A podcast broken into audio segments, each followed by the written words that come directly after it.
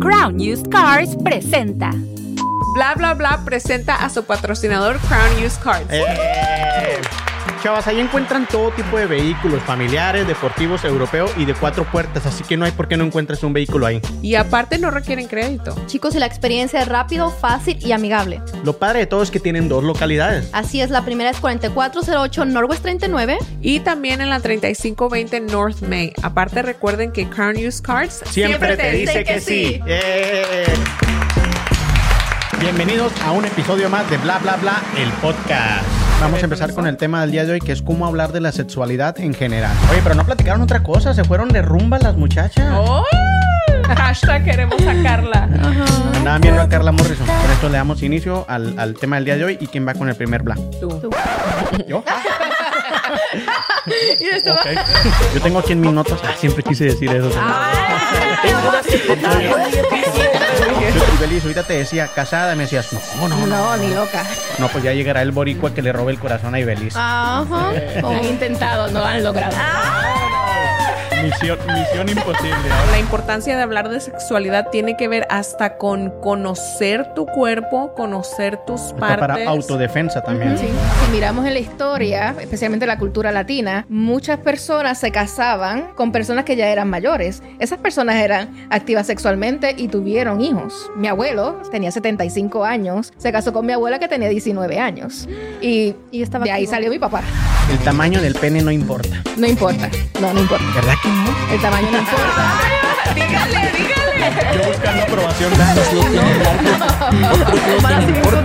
Eh, ahorita siento que eh, para mí, ¿verdad? El nivel de conexión más alto que puedas tener con una persona es por medio de tu sexualidad. Y también tenemos que tomar en consideración que no todas las sexualidades y no todos los géneros son iguales. Está el género masculino, género femenino. Hay personas que no se consideran de esos géneros. Está el transgénero, el no binario y también están los asexuales, que son personas que no tienen ningún tipo de estimulación o excitación sexual o no, ti- no quieren tener ese vínculo. O si lo, lo van a tener, tienen que tener un vínculo emocional para poder sentirse excitados.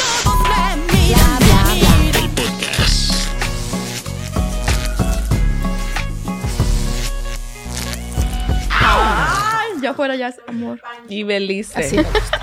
No, es que quería escribir el nombre porque se me había... Se escribe Ibelice, pero se pronuncia Ibeliz. Ibeliz. Sin la E. Ibeliz. Ibeliz. Ok. Puerto Rico. Yes.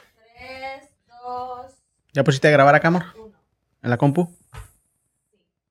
Ok. Hola, ¿qué tal? Bienvenidos a un episodio más de Bla Bla Bla, el podcast. Desde la ciudad de los búfalos. Los tornados. Los bisontes. Ay, Chuita sí los y el dijo. ahora. scissor, scissor tailbird. Sí, sorteo. Y la buena información hoy con nuestra amiga Ibeliz, que viene a darnos una información de, de, de mucha, mucha necesidad para nosotros, de nuestra edad, pero también para la, la gente joven que viene muy atrabancada de repente, de repente se sueltan a hacer cosas que, que no, no, no quiero decir no deben de hacer, porque cada quien hace con su cuerpo lo que quiera, pero con menos responsabilidad de lo que a veces este, debería de ser, ¿no? Exacto. Entonces hoy tenemos a Ibeliz de invitada aquí para que nos platique un Ay, poquito de... De cómo hablar, cómo Sí. hablar de ¿Cómo de comenzar esa conversación? Sí. Desde Puerto Rico. Es una amiga. Desde Puerto Rico, compañera. boricua. Boricua. Oye, yo, yo tratando de hacer el acento boricua y nada que ver, ¿no? No, Parecía sabe hondureño. El, bori- el boricua, eh, el acento es diferente. Sí, Ni cubano, mano, A mí no, no me sé. sale ni cubano. Yo, yo todos los hago iguales. Yo- el otra vez que vino el venezolano, yo quise ser venezolano Y y, no te no, entendió. me dijo, no, no eres venezolano. Y digo, "Ah, ok, bueno, sorry. Está bien. Mejor me quedo con mi acento Español. chihuahuense. ¿Y qué tal español? Nada menos, tío, oye, joder, ¿no? Sí. Sí. Ah, bueno, menos, ¿no? dos que tres. Ah, y, De lejecitos se escucha Argentino, boludo, che.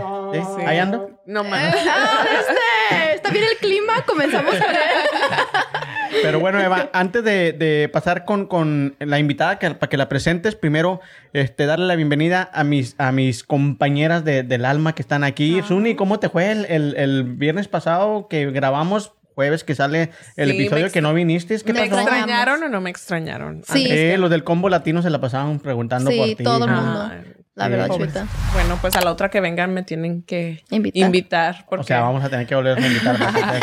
Sí, más bien. No, andaba en una graduación. Estábamos celebrando a mi primo que se graduó valedictorian. eh, No sé si se pronuncia así, pero pues fue un logro muy grande para él porque literal este era el año que había llegado de México, hizo su senior year, entonces se graduó con honores y pues, Eso es lo que significa, ¿no? Honores. sí, que se gradúa con su 4.0 de GPA. Perfecto. Y pues estábamos ahí porque como están él y su hermana y pues para hacer apoyo, ¿verdad? Y que se oyera la porra cuando digan su nombre. ¿Están solitos? Sí.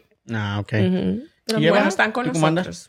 Bien, también toda esa semana se me hizo ya como que larga porque estábamos esperando el día festivo y muchos proyectos y todo eso, pero todo muy bien, gracias a Dios. ¿No sí. trabajan el no, lunes? lunes, no. Estamos... por ser Mi- Memorial Day. Memorial? Ok. ¿A dónde van a ir, chicos, para Memorial? Yo quiero limpiar la casa y estoy trabajando en el jardín, así que cuando vayan van a ver mis plantitas, ahora sí. Ahora sí. Ya toda una señora, toda una señora. sí. Tomar, Pues bueno, ¿cómo te chicas, a mí bien, gracias a Dios, trabajando mucho, ya saben, todo el tiempo aquí en el estudio y luego con los clientes, este, con los del quinto elemento, que les mando un saludo el martes Saludos, también. Saludo. Quinto elemento. Oye, pero no platicaron otra cosa, se fueron de rumba las muchachas. ¡Oh! Perdimos a Chollita y a producción. Queríamos sacarla. Hashtag. Hashtag queremos sacarla. Andaban viendo a Carla Morrison. Sí, a súper. ¿Conoces a Carla Morrison? No, ¿No? nunca he escuchado de ella. Artista mexicana, es como, digamos que un poquito, no quiero decir underground ya, pero a- antes era un artista underground que era como que de, de las que cantan en, en bares y Como todo eso. acústica, como tipo Amy Winehouse, pero no tan deep ni tan heavy en la depre. O sea, está como más. Mm.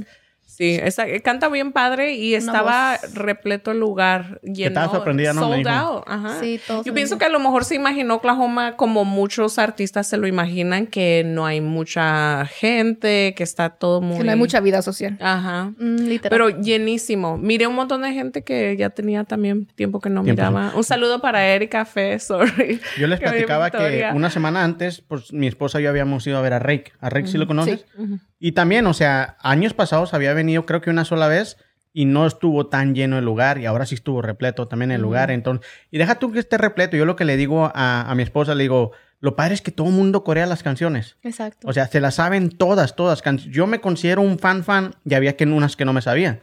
Porque como yo le digo a ella, yo no soy tan fan de su nueva música ahora del reggaetón y todo eso que han sacado, pero Qué mal. ya en el, ya en el, en el, en lo que viene siendo en el concierto, te aliviana un chorro esa música. Sí. Porque estás acá bien romántico y luego de repente te aventan un reggaetón con Wisin y Yandel, con Maluma. Pues dices, wow, o sea, sí, sí está chida, te pone más, Sí. más, más. Como para irlos a ver si tienen que tener un poquito de... Sí, pero nosotros, yo, bueno, yo nada más me sabía como cinco canciones y cantó esas cinco y ahí le entreveraba otras que no me sabía. Yo como Nayeli nada más la de feliz cumpleaños. Sí, oye, estuvo súper padre ese momento, ¿eh? estuvo muy padre. El que era uno que tocaba el teclado, cumplía años y, y nos puso a cantar a todos y todas las mañanitas desde... eh, estas son las mañanitas hasta el día en que tú naciste. Ajá, así que todo estuvo. Sí, lo puso en sus redes sociales, le agradeció. Creo que es un músico que no es un músico de planta de ella, sino que es un músico que lo acompaña en la gira de Estados Unidos. Oh, y entonces le puso que gracias por haberlos acompañado, por todo su talento. Y, y aparte que él re- recalcó que en Oklahoma le habían cantado las mañanitas porque había sido su cumpleaños. Oh, wow. Ahí salimos Ahí entonces. salimos. Ahí van incluidas ustedes. Bien dramáticas. Mientras uno trabajando, pues las Ay. muchachas paseándose. Eh, eh, sí. la verdad que estuvo muy bonito. No, qué bueno que se divirtieron. Y ahora sí, Eva, pasa a presentar a nuestra invitada del día de hoy. Pregúntale qué hace, qué deshace. Bueno, comadre, aunque yo ya te conozco, pero compártenos aquí a las personas, a nuestros bla bla fans y a los que estamos aquí presentes, tu nombre completo, de dónde vienes, o dónde eres originaria, dónde trabajas, qué es lo que haces, edúcanos más sobre... Que hay que saber sobre... ¿Qué hay que saber, so- saber sobre mí? Bueno, pues yo soy Ibeliz. eh, me mudé aquí a Oklahoma hace ya tres años. Vengo de Puerto Rico, esa isla preciosa del Caribe. eh, y me dedico a educar sobre salud sexual. Tengo una maestría en salud pública y me encanta todo lo que tiene que ver con acceso a la salud. Eh, y pues llevo trabajando aquí ya tres años como educadora sexual y eh, proveyendo acceso a servicios de salud. ¿Cómo es que te iniciaste? O sea, porque ahorita ya ves que les comentaba fuera de cámaras que siento que eso es algo que mm, de alguna manera tiene que ver con mi currículum espiritual, ¿verdad? Pero se me hace algo fuerte y a lo mejor el lado más como científico o médico de, de la sexualidad, pues no está tan heavy, ¿verdad? Pero tú cómo te iniciaste o cómo te aventaste a decir, yo veo una necesidad aquí, quiero hablar de eso. ¿Cómo, ¿Cómo inicié? Bueno, a mí la ciencia siempre me ha encantado. Todo lo que tiene que ver con biología. Mi, mi bachillerato es en biología, pero también tengo un minor en todo lo que es relacionado a premédica. Anatomía, fisiología, embriología, todo. Eh, siempre me ha gustado educar esa parte. Siempre, todos mis trabajos han sido relacionados a, las- a la educación en salud, pero siempre he visto la necesidad por el aumento en casos de infecciones de, de transmisión sexual, eh, el aumento en embarazos en adolescentes y eso me ha llenado, llamado a mí, he tenido un llamado para eh, comenzar a educar. Sí. Comadre, y ahorita que mencionas eso, estaba leyendo, pero tú edúcanos, ¿verdad? Porque la verdad no, no me acuerdo dónde lo miré. Que Oklahoma es el- está en los 10 estados que tiene más jóvenes adolescentes que...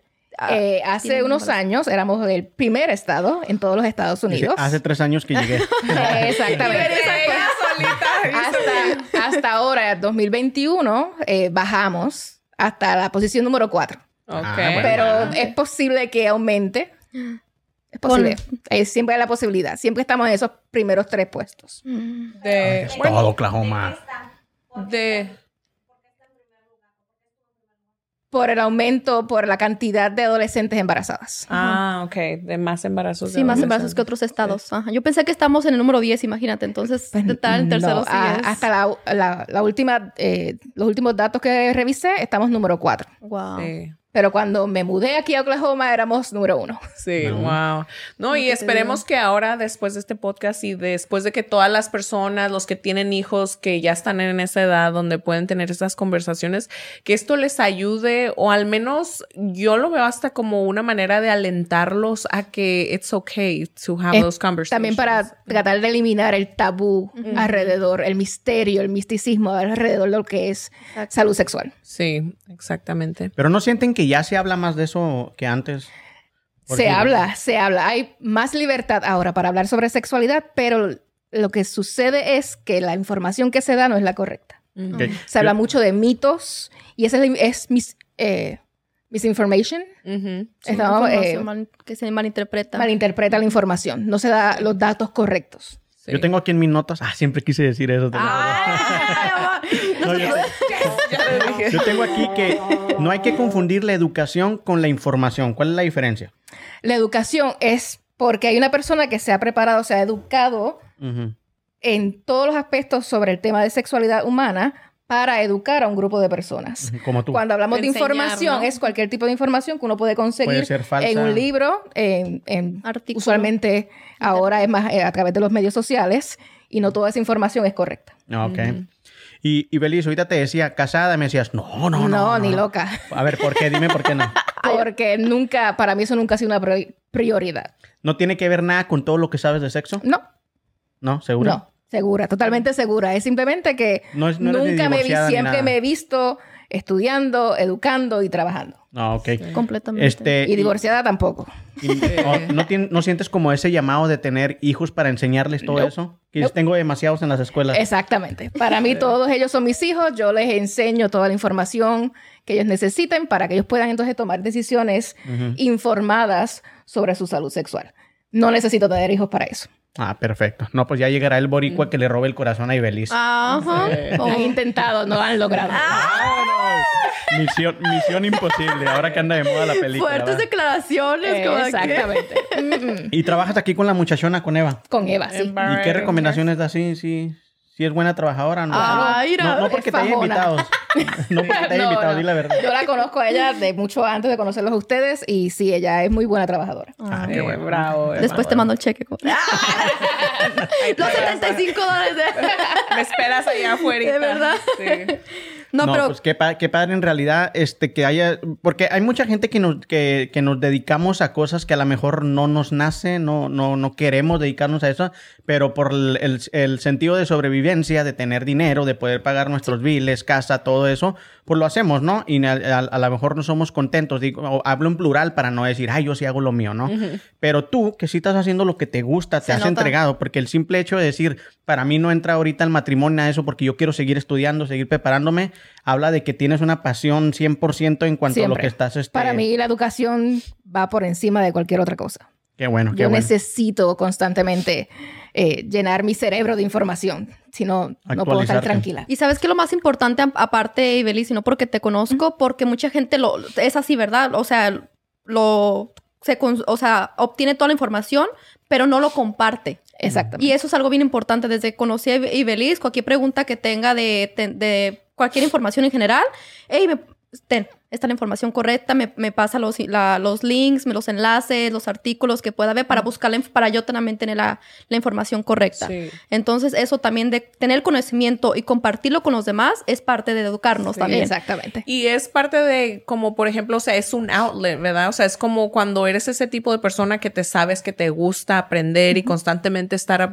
mm, aprendiendo y agarrando información nueva, tienes que tener una manera de sacar de eso sacar afuera. esa información Ajá. Y al menos que una persona, aunque sea una persona del grupo de, de- de estudiantes a las que estoy educando, puedan aprender algo, lo puedan aplicar a su vida, eso es para mí una satisfacción. Sí, sí. Mm. Qué padre, súper, súper, súper, súper importante de lo que, o sea, de a lo que dedicas tú, porque ya lo comentaba ahorita. Sí, bueno, no sé si quieren empezar con el primer bla, porque Sí, tiene que vamos ver a empezar con, el tema del día de hoy, que es cómo hablar de la sexualidad en general. No importa la edad, no importa el sexo, no importa quién, simplemente cómo que, que Ibeliz venga y nos guíe un poquito y nosotros demos nuestro punto de vista, nuestra opinión.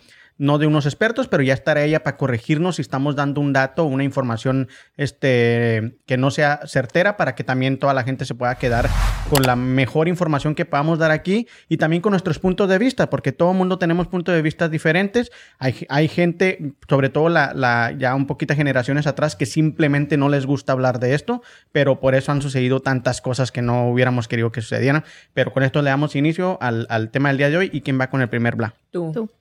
¿Yo? Ok. Ok. Bueno, yo, este, antes que eso, quiero, quiero hacer una pregunta a Ibeliz. ¿Existe una edad en la cual uno pueda empezar a escuchar de sexo o puedas empezar a hablarle a alguien de sexo? No, No existe no, nada. no existe una edad. Lo que sucede lo, es cómo adaptar esa información a la edad. Mm. Es, hay niños pequeños, tú le puedes comenzar a hablar sobre eh, palabras, cómo nombrar partes del cuerpo correctamente.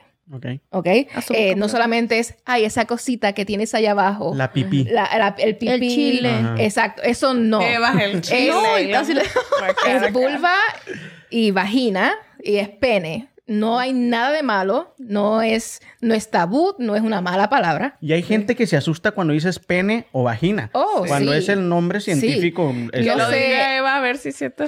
En las escuelas muchas veces he tenido muchos de mis estudiantes me han dicho nape, Nepe. nepe o Nepe, nape ajá. y el audífono como que, ok. Eh, y yo me tuve que preguntarles, primero que ese término yo como puertorriqueña nunca lo había conocido. En Puerto Rico hay otros, otras palabras que utilizan para mencionar la palabra pene, pero es tan fácil y es mucho más corto decir pene. Y yo se lo decía a mis estudiantes, no, no es la palabra que... Nepe. No es Simplemente ca- cambian, es cambian la, pene. la- la- la palabra, supuestamente para disfrazarla un poquito Y nepe. se ponen colorados, le da una vergüenza. Sí. Oye, yo, mi, mi prima, y la voy a balconear un poquito porque ya me dijo Cálmate, que nos veía. Dijo, oye, dijiste que ya te había llegado otra vez el amor y no dijiste quién ni nada. Bien preocupada. Sí. Pero ella no se permite decir, o sea, pene o vagina. Y ya tiene, bueno, cuando tuvimos Ay, esa conversación, tiene 18 años. ¿Sí me Sí, eso me entiendes? por eso es que hay que adaptar, es educar, por lo menos esos términos generales, comenzar a, a informar a esos niños o niñas sobre los, por lo menos las palabras correctas. Porque Sí. tan fácil es, eh, lamentablemente hay víctimas que son víctimas de abuso sexual o de tráfico humano y ellos eh, no saben cómo entonces identificar dónde fueron abusados, qué parte de su cuerpo fue ultrajada. Ellos pueden decir una parte, y eso tal vez en los juzgados no es aplicable porque no saben específicamente qué parte del cuerpo fue abusada. Fíjate, es algo que yo no había pensado en eso, realmente es algo muy, muy importante. Entonces, como de, de la importancia de hablar de sexualidad tiene que ver hasta con conocer tu cuerpo, conocer tus Hasta partes. para autodefensa también. Sí, autodefensa, eh, inclusive también, también para ir al médico. No es, el médico conoce los términos médicos, así que uno como ser humano, como, como paciente, No va al médico y no va a decirles que El me tilín. duele el nape o El nepe. me duele el nepe o me duele la cosita. Eh, no puedes decirlo así porque te van a mirar como que de qué tú hablas. O el chile, así le decía mi mamá. Es tengo algo específicamente en esta área de mi vulva o en esta área de mi vagina. Entonces, vulva también es una. Lo es que una sucede palabra- es que la vulva es la parte externa del sistema reproductor femenino. Ah, eso ver, sí yo no sabía, fíjate. que es lo que incluye lo que desde el clítoris, monte de Venus, los labios y solamente la vagina es simplemente la entrada al canal vaginal. Eso es vagina. Así Bueno, que las personas cuando dicen vagina, ellos también están, po- posiblemente Como- están pensando en la, en la parte externa. Sí. Están Y- incorrectos. Y esa no es. O sea, la vagina es lo de adentro, lo, lo de adentro. lo de- lo de simplemente el canal vaginal. Ok, y lo de afuera es vulva. Vulva. Perfecto. Ándale, ya aprendieron algo, ¿eh? Vulva. Ok, yo les voy a dar unos mitos y realidades sobre la sexualidad y ustedes, todas aquí en la mesa, me van a decir qué piensan, si es cierto o no, y luego ya la experta, Ibeliz, nos, nos dirá lo- si es cierto o no, ¿ok? Con condón no se siente placer. ¿Qué dicen ustedes? Ay, todavía la cara de Chuyita falso. Sí. ¿Sí se siente placer? Pues el condón nada más te protege, o sea, te- es una protección, no creo Sí. que te quite la, el sentir o no placer. Sí. Ok, aquí dice, este mito es falso, es una de las afirmaciones más usadas en los jóvenes, sin embargo, el placer sexual no depende del condón, si bien la sensación puede no ser la misma, al usar el condón te proteges de evitar, de adquirir enfermedades o de transmisiones sexuales. Exactamente. Sí. Ese mito es falso. El condón. El hecho que utilicen eh, que no se siente bien tener relaciones sexuales con un condón, que porque no van a sentir placer, es un mito y también los utilizan como una excusa para poder tener relaciones sin condón, sin protección. El condón protege de infecciones de transmisión sexual, incluyendo el VIH. También previene embarazos cuando una persona no está utilizando métodos anticonceptivos como la píldora, píldora o el DIU. ¿Ok? Eh, hay tantos métodos y existen condones que tienen un tipo de relieve que van a ayudar a estimular el área vaginal. También algo tan fácil algo como utilizar un lubricante. Lubricante, hay diferentes lubricantes que pueden dar la sensación de frío o caliente, eso va a ayudar a la estimulación. También está la estimulación, la masturbación ayuda también a, a tener mejor placer sexual. Así que no utilizar condón es una excusa. Ay, por un paréntesis, ¿me- ah, ¿puedes hablarnos un poquito más de la masturbación en general? Ok, O sea, ese- ¿cómo? ese iba a decir, masturbarse es malo para la salud y puede causar infertilidad. Eh, totalmente falso. Eh, la masturbación es simplemente darse placer a sí mismo, tocándose las áreas genitales, no solamente el clítoris. El clítoris es un órgano. eh, usualmente las personas ven el clítoris como ese único puntito. Detrás de esa membrana de los labios existen otras membranas o tejidos que son parte del clítoris y van desde el área del clítoris y se extienden por todos los labios hasta la entrada del canal vaginal. Con terminaciones nerviosas para que sientan sus Exactamente. cosas. Así que Sí. estimular simplemente el clítoris no es, no es simplemente masturbación. Pero ¿cuál es el rol de la masturbación, por ejemplo, en la sexualidad del, del ser humano? Porque La masturbación se utiliza para... Hay múltiples Como- razones para masturbarse, pero es simplemente para darse placer a uno mismo. Ok. ayuda a liberar el estrés, no va a resolver problemas mentales, ¿ok? Simplemente te va a ayudar a olvidar cualquier problema que uno pueda tener al momento, se relaja porque ¿Qué eh, aumenta las hormonas, las endorfinas y van a sentir placer. Es, las orfinas son las que cuando también te ríes, son las que... Exactamente. Endorfinas. Cuando una Endorfinas. persona come un- se come un pedazo de chocolate, liberas endorfinas, Ahora te vas a sentir te masturbas, te ríes y comes un pedazo de chocolate, resuelta tu vida. Todo a lo Pero mejor. en, en realidad lo tienen muy satanizado la masturbación. Sí. Te tienen muy... Que, que si te masturbas eres un cochino. Que si te Pecador. porque tú, tú hablaste nada más del clítoris, pero no dijiste nada del pene. O sea, los hombres... Porque también- no tiene, Omar. No, no, pero... No sé, o sea, la eh, información... no tiene, el pene no tiene eh, clítoris, pero está la parte, la De la punta, cabeza. la cabeza del pene, es donde más terminaciones nerviosas van a tener. que es parecido entonces al, al clítoris. Por eso está la estimulación de la cabeza del pene, también de la base, el área testicular y del perineo también se estimula y puede haber entonces una erección y una eyaculación. Ok. La otra es, después de los 50 años no hay deseo sexual. Todo va a depender. Va a depender de la salud de la persona, de los estímulos externos e internos de esa persona y sus intereses. Ok, y también tiene, que ver mucho también Perdóname que te interrumpa. Hay personas muy mayores de 50 años que están activas sexualmente.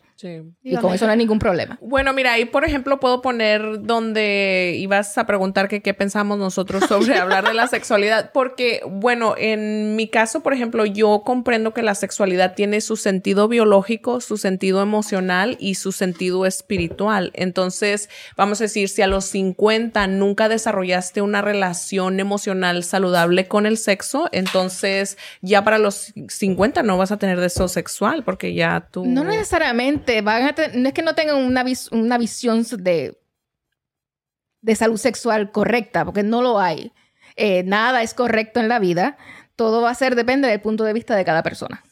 No correcto, pero por ejemplo, o sea, que, que se sienta uno, por ejemplo, tú me imagino que, es, que estás cómoda con tu vida sexual, ¿sí me entiendes? Como la tengas, ya sea de autoplacer, de compartir con otras personas, pero estás empoderada por eso. Igual una persona de 50 que, por ejemplo, y esto te lo digo porque recientemente conocí a una persona que a sus 37 años no ha tenido relación, relaciones con nadie. Y ella misma me comentó sobre dos personas de su comunidad en México que son gemelas y a los 70 estaban hablando y ellas tampoco nunca perdieron su virginidad. Entonces es como...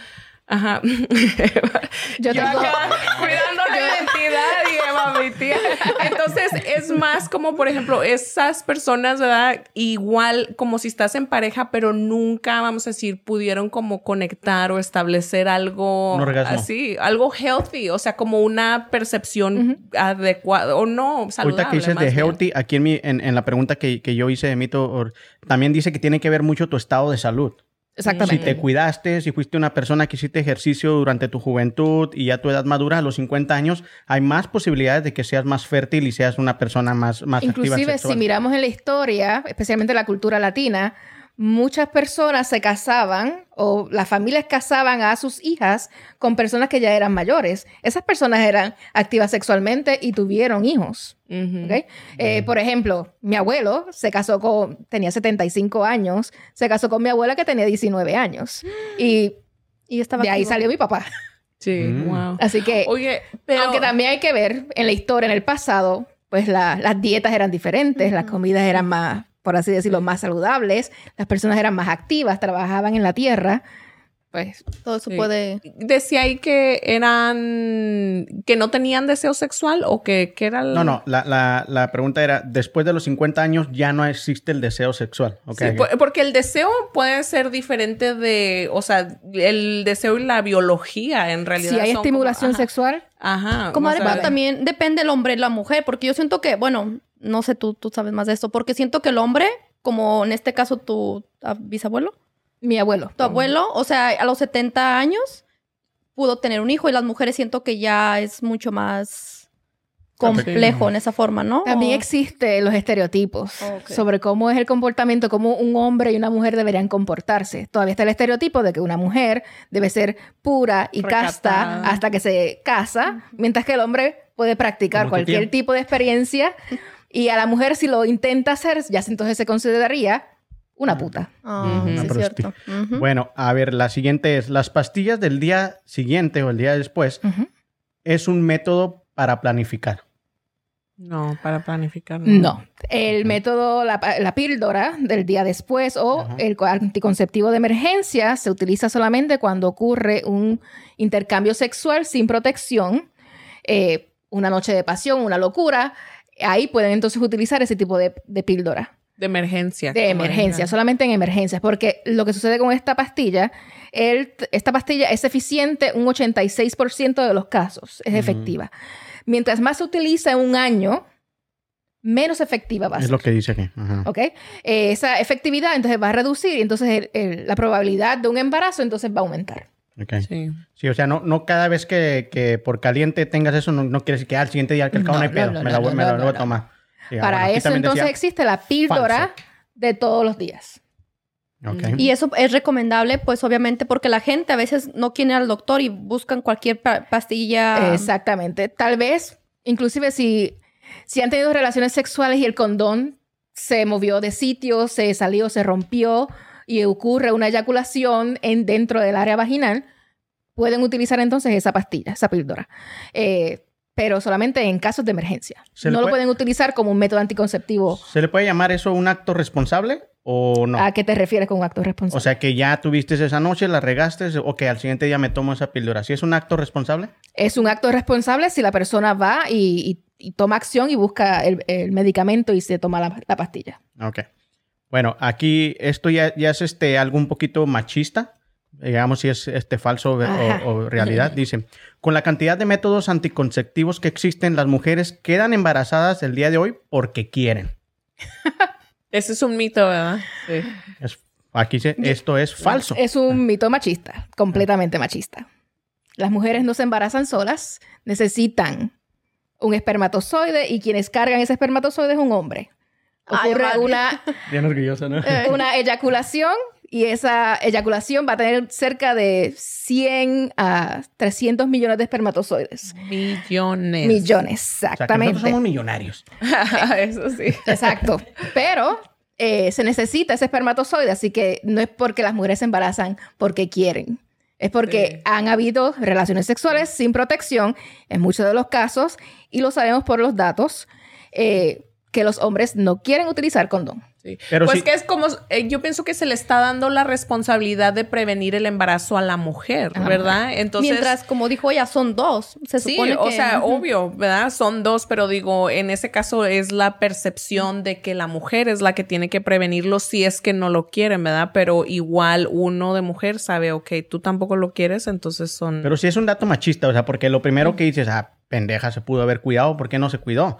Cuando en realidad no, o sea, la responsabilidad lo tienen tanto el hombre como la mujer, ¿no? Ujú. Ok, la siguiente es, los hombres sienten más deseo sexual que las mujeres.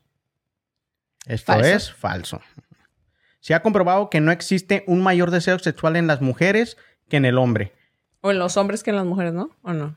Sí, que no existe un... eh, ah, perdón, sí, en los no, hombres no que existe. ¿A qué, ¿A qué se debe eso de que siempre nos tachan a los hombres como que somos más calientes? Lo que sucede es que el hombre es menos inhibido. La inhibición es mucho menos a la hora de tener algún tipo de relación sexual y siempre está eh, Y está como elevada la percepción de que si tienes más relaciones o más... Y eso. mientras que la sociedad ve eh, el am- el- la interacción sexual con una mujer como algo que no se debería hacer porque la mujer nuevamente tiene que actuar de cierta forma. Prejuicios. Hay unas- unos prejuicios y unas expectativas que tiene la sociedad con la mujer. Mientras que al hombre se aplaude por más mujeres que tenga, a la mujer no se le considera así. Ok, Exacto. Ya ven, no somos tan calientes como dicen Ah. ustedes. ok, este, este sí me importa. Ajá, ya es la última que traigo. El tamaño del pene no importa. no importa. No, no importa. ¿Verdad que no? El tamaño no importa. dígale, dígale. Yo buscando aprobación, ¿verdad que no? Omar así bien contentito. Ok, No, déjame- es todo lo que es el acto sexual, no importa el tamaño del pene, eh, va a afectar la relación sexual. ¿ok? Aquí dice- La estimulación, buena lubricación, la lubricación es sumamente importante para tener sexo de forma placentera. El tamaño no importa. Dice, el hecho de que un pene mida más o menos centímetros no es, el- no es relevante para el placer, ya que los puntos eróticos en la vagina no se encuentran en lugares muy profundos. Exactamente. Eh, la- como dije anteriormente, el área del clítoris, todas las ramificaciones del clítoris van a estar en la parte externa de la vagina, ¿ok? No dentro de la vagina. ¿Ok? Así que no importa el tamaño del pene. Y además que eh, la vagina tiene un límite. Eh, no es una cavidad profunda, no es eh, un No es hoyo como negro. Una bolsa que le echas y le echas y Un nada. costal de no papas. es algo, no es muy profundo, tiene un límite, algo que se conoce como la cervix, ¿ok? Eh, el pene no, debe, no debería llegar allá porque puede causar entonces eh, dolor. Ok, ahora vamos a esto. Para, para cuestiones de, de satisfacción y todo eso, no importa el tamaño. ¿Qué tal para algo estético? ¿A qué te refieres con algo estético? Sí, se les hace más, o sea, a las mujeres se les hace más atract- atractivo ver a un hombre con el pene grande o, o también ahí no importa. Todo va a depender una de- falsa del gusto. percepción. Pero Sí. fíjate, Cada siento- persona es un individuo y tiene una percepción distinta a lo que ellos desean en una intimidad, Sí. en una No, relación y sexual. luego va todo muy de la mano, o sea, con cómo nosotros vemos. O sea, nosotros vemos tener, porque mira, aquí va otra cosa. Por ejemplo, un pene grande, pero la mujer tiene que tener una vagina chiquita. ¿Sí me entiendes? O sea, es mucho más elevado cuando se dice que, ay, lo tiene chiquito. Nunca, nunca había escuchado eso, te lo juro. O sea, de verdad, yo sí tengo. Sí, yo en un eh, artículo. ajá, y de hecho, hasta en canciones, especialmente en hip hop y en rap, Ah, bueno, se que, que escucha esté que- supuestamente apretada, ¿no? Sí, a pues eso te refieres. chica, sí, Ajá. que esté su vagina apretada y de un hombre que tenga un pene grande, pero es nada más, o sea, cómo relaciona uno o la idea que tiene uno de esas partes. y Volvemos otra vez al prejuicio, ¿no? Porque es igual al que ves una mujer y si está más pompuda o más, más pechugona, pues se te hace a lo mejor más atractiva a la vista. Pero qué tal que si esa la mera hora no es tan buena en el sexo, pues no va a importar si, si, si tiene ese físico o no. Sí. Exacto, eso no, eso no va a importar. Hace tiempo leí un artículo ahorita que mencionan todo eso de que los hombres específicamente que creen que lo tiene pequeño, su pene, ahora se lo voy a decir a los cuatro dientes, de este... Su pene. No, no tengas miedo, no tengas miedo. de una psicóloga, ¿no es cierto?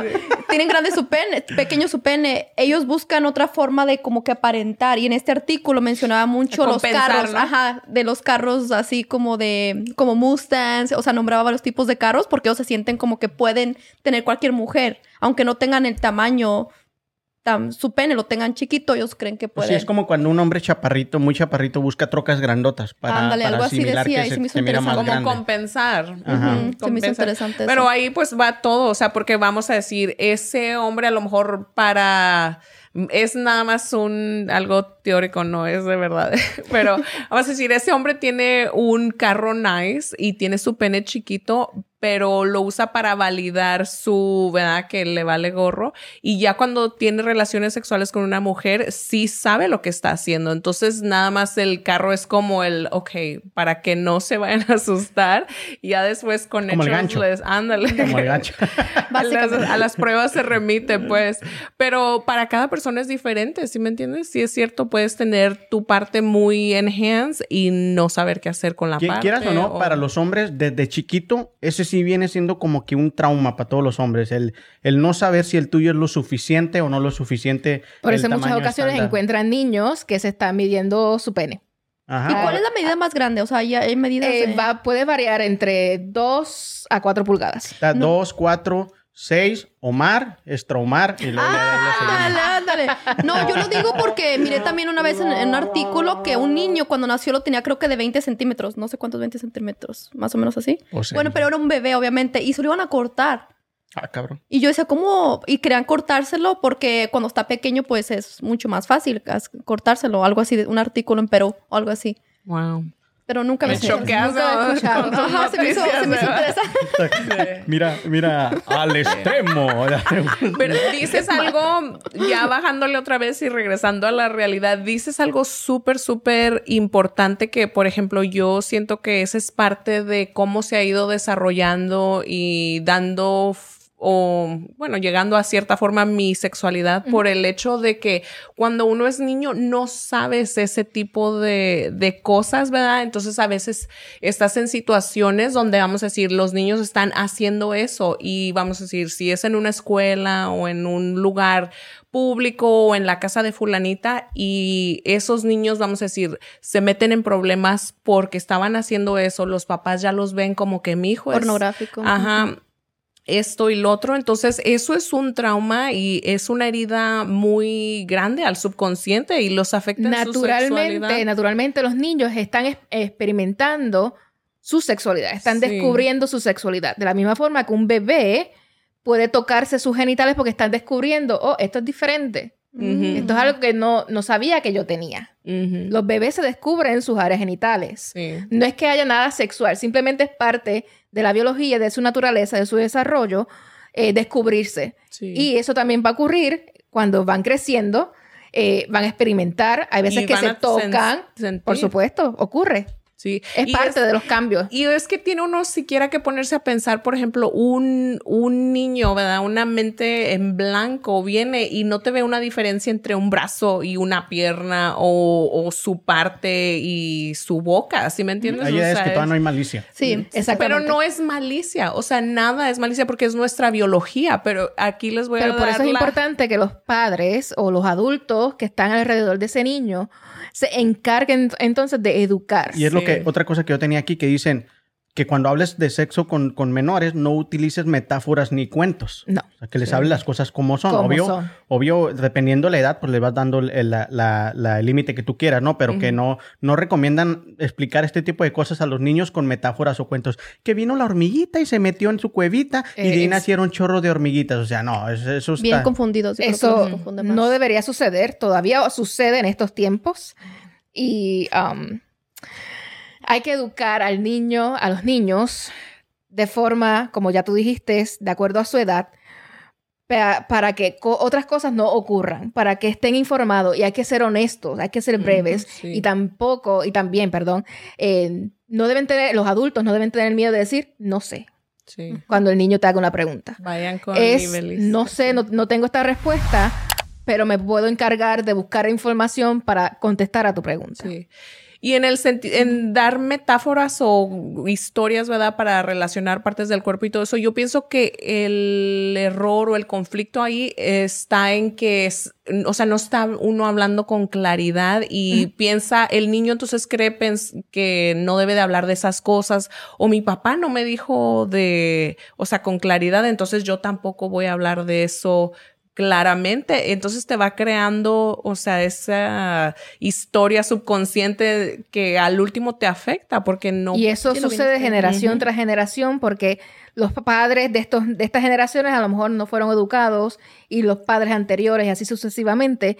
Por eso es, usa, utilizan metáforas como una forma de educar sin ir al detalle para sentirse ellos también seguros. Sí. Sí, pues es una, una posición incómoda. As- bueno, había sido una posición incómoda To- hasta tiempo. Todavía, todavía Sí. es. Sí, bueno, sí, todavía es, pero yo estoy en que ya está cambiando el mundo porque ya existen personas como tú, si me entiendes, que lo están haciendo con un balance eh, emocional y luego también mental, si me entiendes. O So- sea, que- Solo por un ejemplo, digamos que, que eh, un padre, este, su niño le empieza a hacer preguntas y no se siente con la capacidad de hacerlo, ¿te puede contactar a ti y tú puedes hacer ese trabajo o no existe ese tipo de consultoría? No, eh, por lo menos en mi área de trabajo, no directamente, pero tenemos el acceso de que esos adolescentes pueden comunicarse con nosotros a través de mensajería de texto. Ah. Sobre cualquier tipo de pregunta que ellos puedan tener sobre su salud, cualquier tipo de pregunta sobre sexualidad en general. Y nosotros estamos ¿Hay un número ahí. en especial que se mueve? Eh, sí.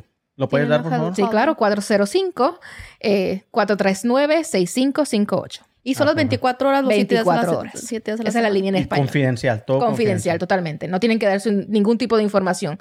Simplemente quieren hacer su pregunta y ahí vamos a estar disponibles. Perfecto. Pues pasemos al segundo bla, pues, para darle... Ok, el segundo bla es sobre lo que sentimos y este, como ya les había dicho ahorita, ¿verdad? Yo le veo a todo pues el sentido biológico, el sentido emocional y el sentido espiritual, que viene a ser lo que pensamos, lo que sentimos y lo que O hacemos, sea, ¿verdad? bla, bla, bla. bla, bla, bla. Pero entonces, eh, respecto a su sexualidad, ¿cómo, ¿cómo se sienten ustedes en general? O sea, ¿cómo se sienten ustedes respecto a su sexualidad y qué es lo que los hace sentirse de esa manera? Y Belis. ¿Quieren contestar? La, invita- la invitada. Sí, porque ¿Por aquí qué? entra- bueno, porque aquí puede entrar, por ejemplo, bueno, a mí se me manejó de esta forma, ahorita ya me siento de esta forma. ¿Cómo se sienten ustedes respecto a Yo pienso que en mi caso fue muy abierto. Este, aunque nunca me lo dijeron así directamente, vivir con tres mujeres, pues sí aprendes mucho, como yo les decía en, en episodios pasados. O sea, el que tienen menstruación, el que tienen que usar toallas, el que tienen que ir a comprar toallas porque se... No, cuatro mujeres, perdón, porque vivía con mi mamá más mis tres hermanas. Entonces, para mí ya cuando, por si yo llego con mi esposa y si me dicen, ah, tienes que ir a comprar unas toallas, para mí no es como que vergüenza o nada, porque como lo viví tantos años, no es algo tan tabú o, o algo que me asuste o algo eh, eh, en cuanto a eso. Por eso como que yo también al vivir con, con mujeres, como que aprendí a respetar mucho esa área, como que, ok, el sexo es algo que, que se practica con alguien que amas, supuestamente lo puedes practicar también con, con, como ustedes quieran, ¿no? Pero en mi caso, en mi caso, sí lo considero como que la práctica es con quien lo amas y lo disfrutes más, ¿no? Este, y en, en, en la actualidad, pues me siento pleno en ese, en ese, en ese espacio porque... Y la cena. Sí, este, en realidad, en ese caso no pienso tener ningún problema. Siempre existen áreas donde puedes mejorar, siempre, siempre, y donde puedes explorar. Porque no conforme, piensa tener... porque conforme pasa el tiempo, pues ya el, el- el- la, la- el- el- lo que viene siendo el hacer lo mismo todos los días, pues cansa, ¿no? Entonces de repente darle un girito que... Por eso la sexualidad es algo que va evolucionando constantemente. Nunca es estático. Siempre está en, en continuo movi- movimiento. Ujú. Sí, de repente yo llego vestido de policía y le digo, "Ah, la-". bueno, eso también existe. pero sí, Se va a ese es esa parte, vista. Senayeli. no, yo creo que en mi caso, am, cuando era joven, porque mi mamá también, como dicen, lo, generación en generación, a ella no le hablaban porque existía todavía mucho el tabú. So, mi mamá con nosotros era como que sí nos hablaba con esas metáforas que hablamos. La de la hormiga no, gracias a Dios, no.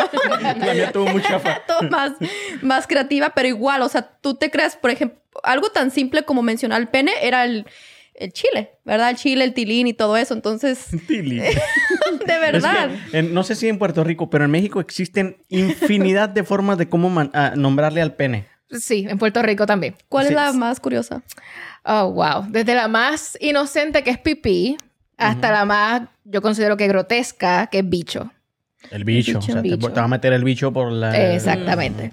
Y ahora en el 2020 y 2021 que andábamos todos con bicho, pues a todos nos metieron el bicho. a mí no, a mí nunca me dio. bueno, a nosotros tampoco, pero tú. Cambiando de tema. Ah, es cierto. Pero regresando al tema de sexualidad. Sí, regresando al tema de sexualidad, siento que fue así como que al principio mi mamá era como que metáforas y todo eso. Y como mi hermana, pues es mayor que yo, como que mi mamá le ha...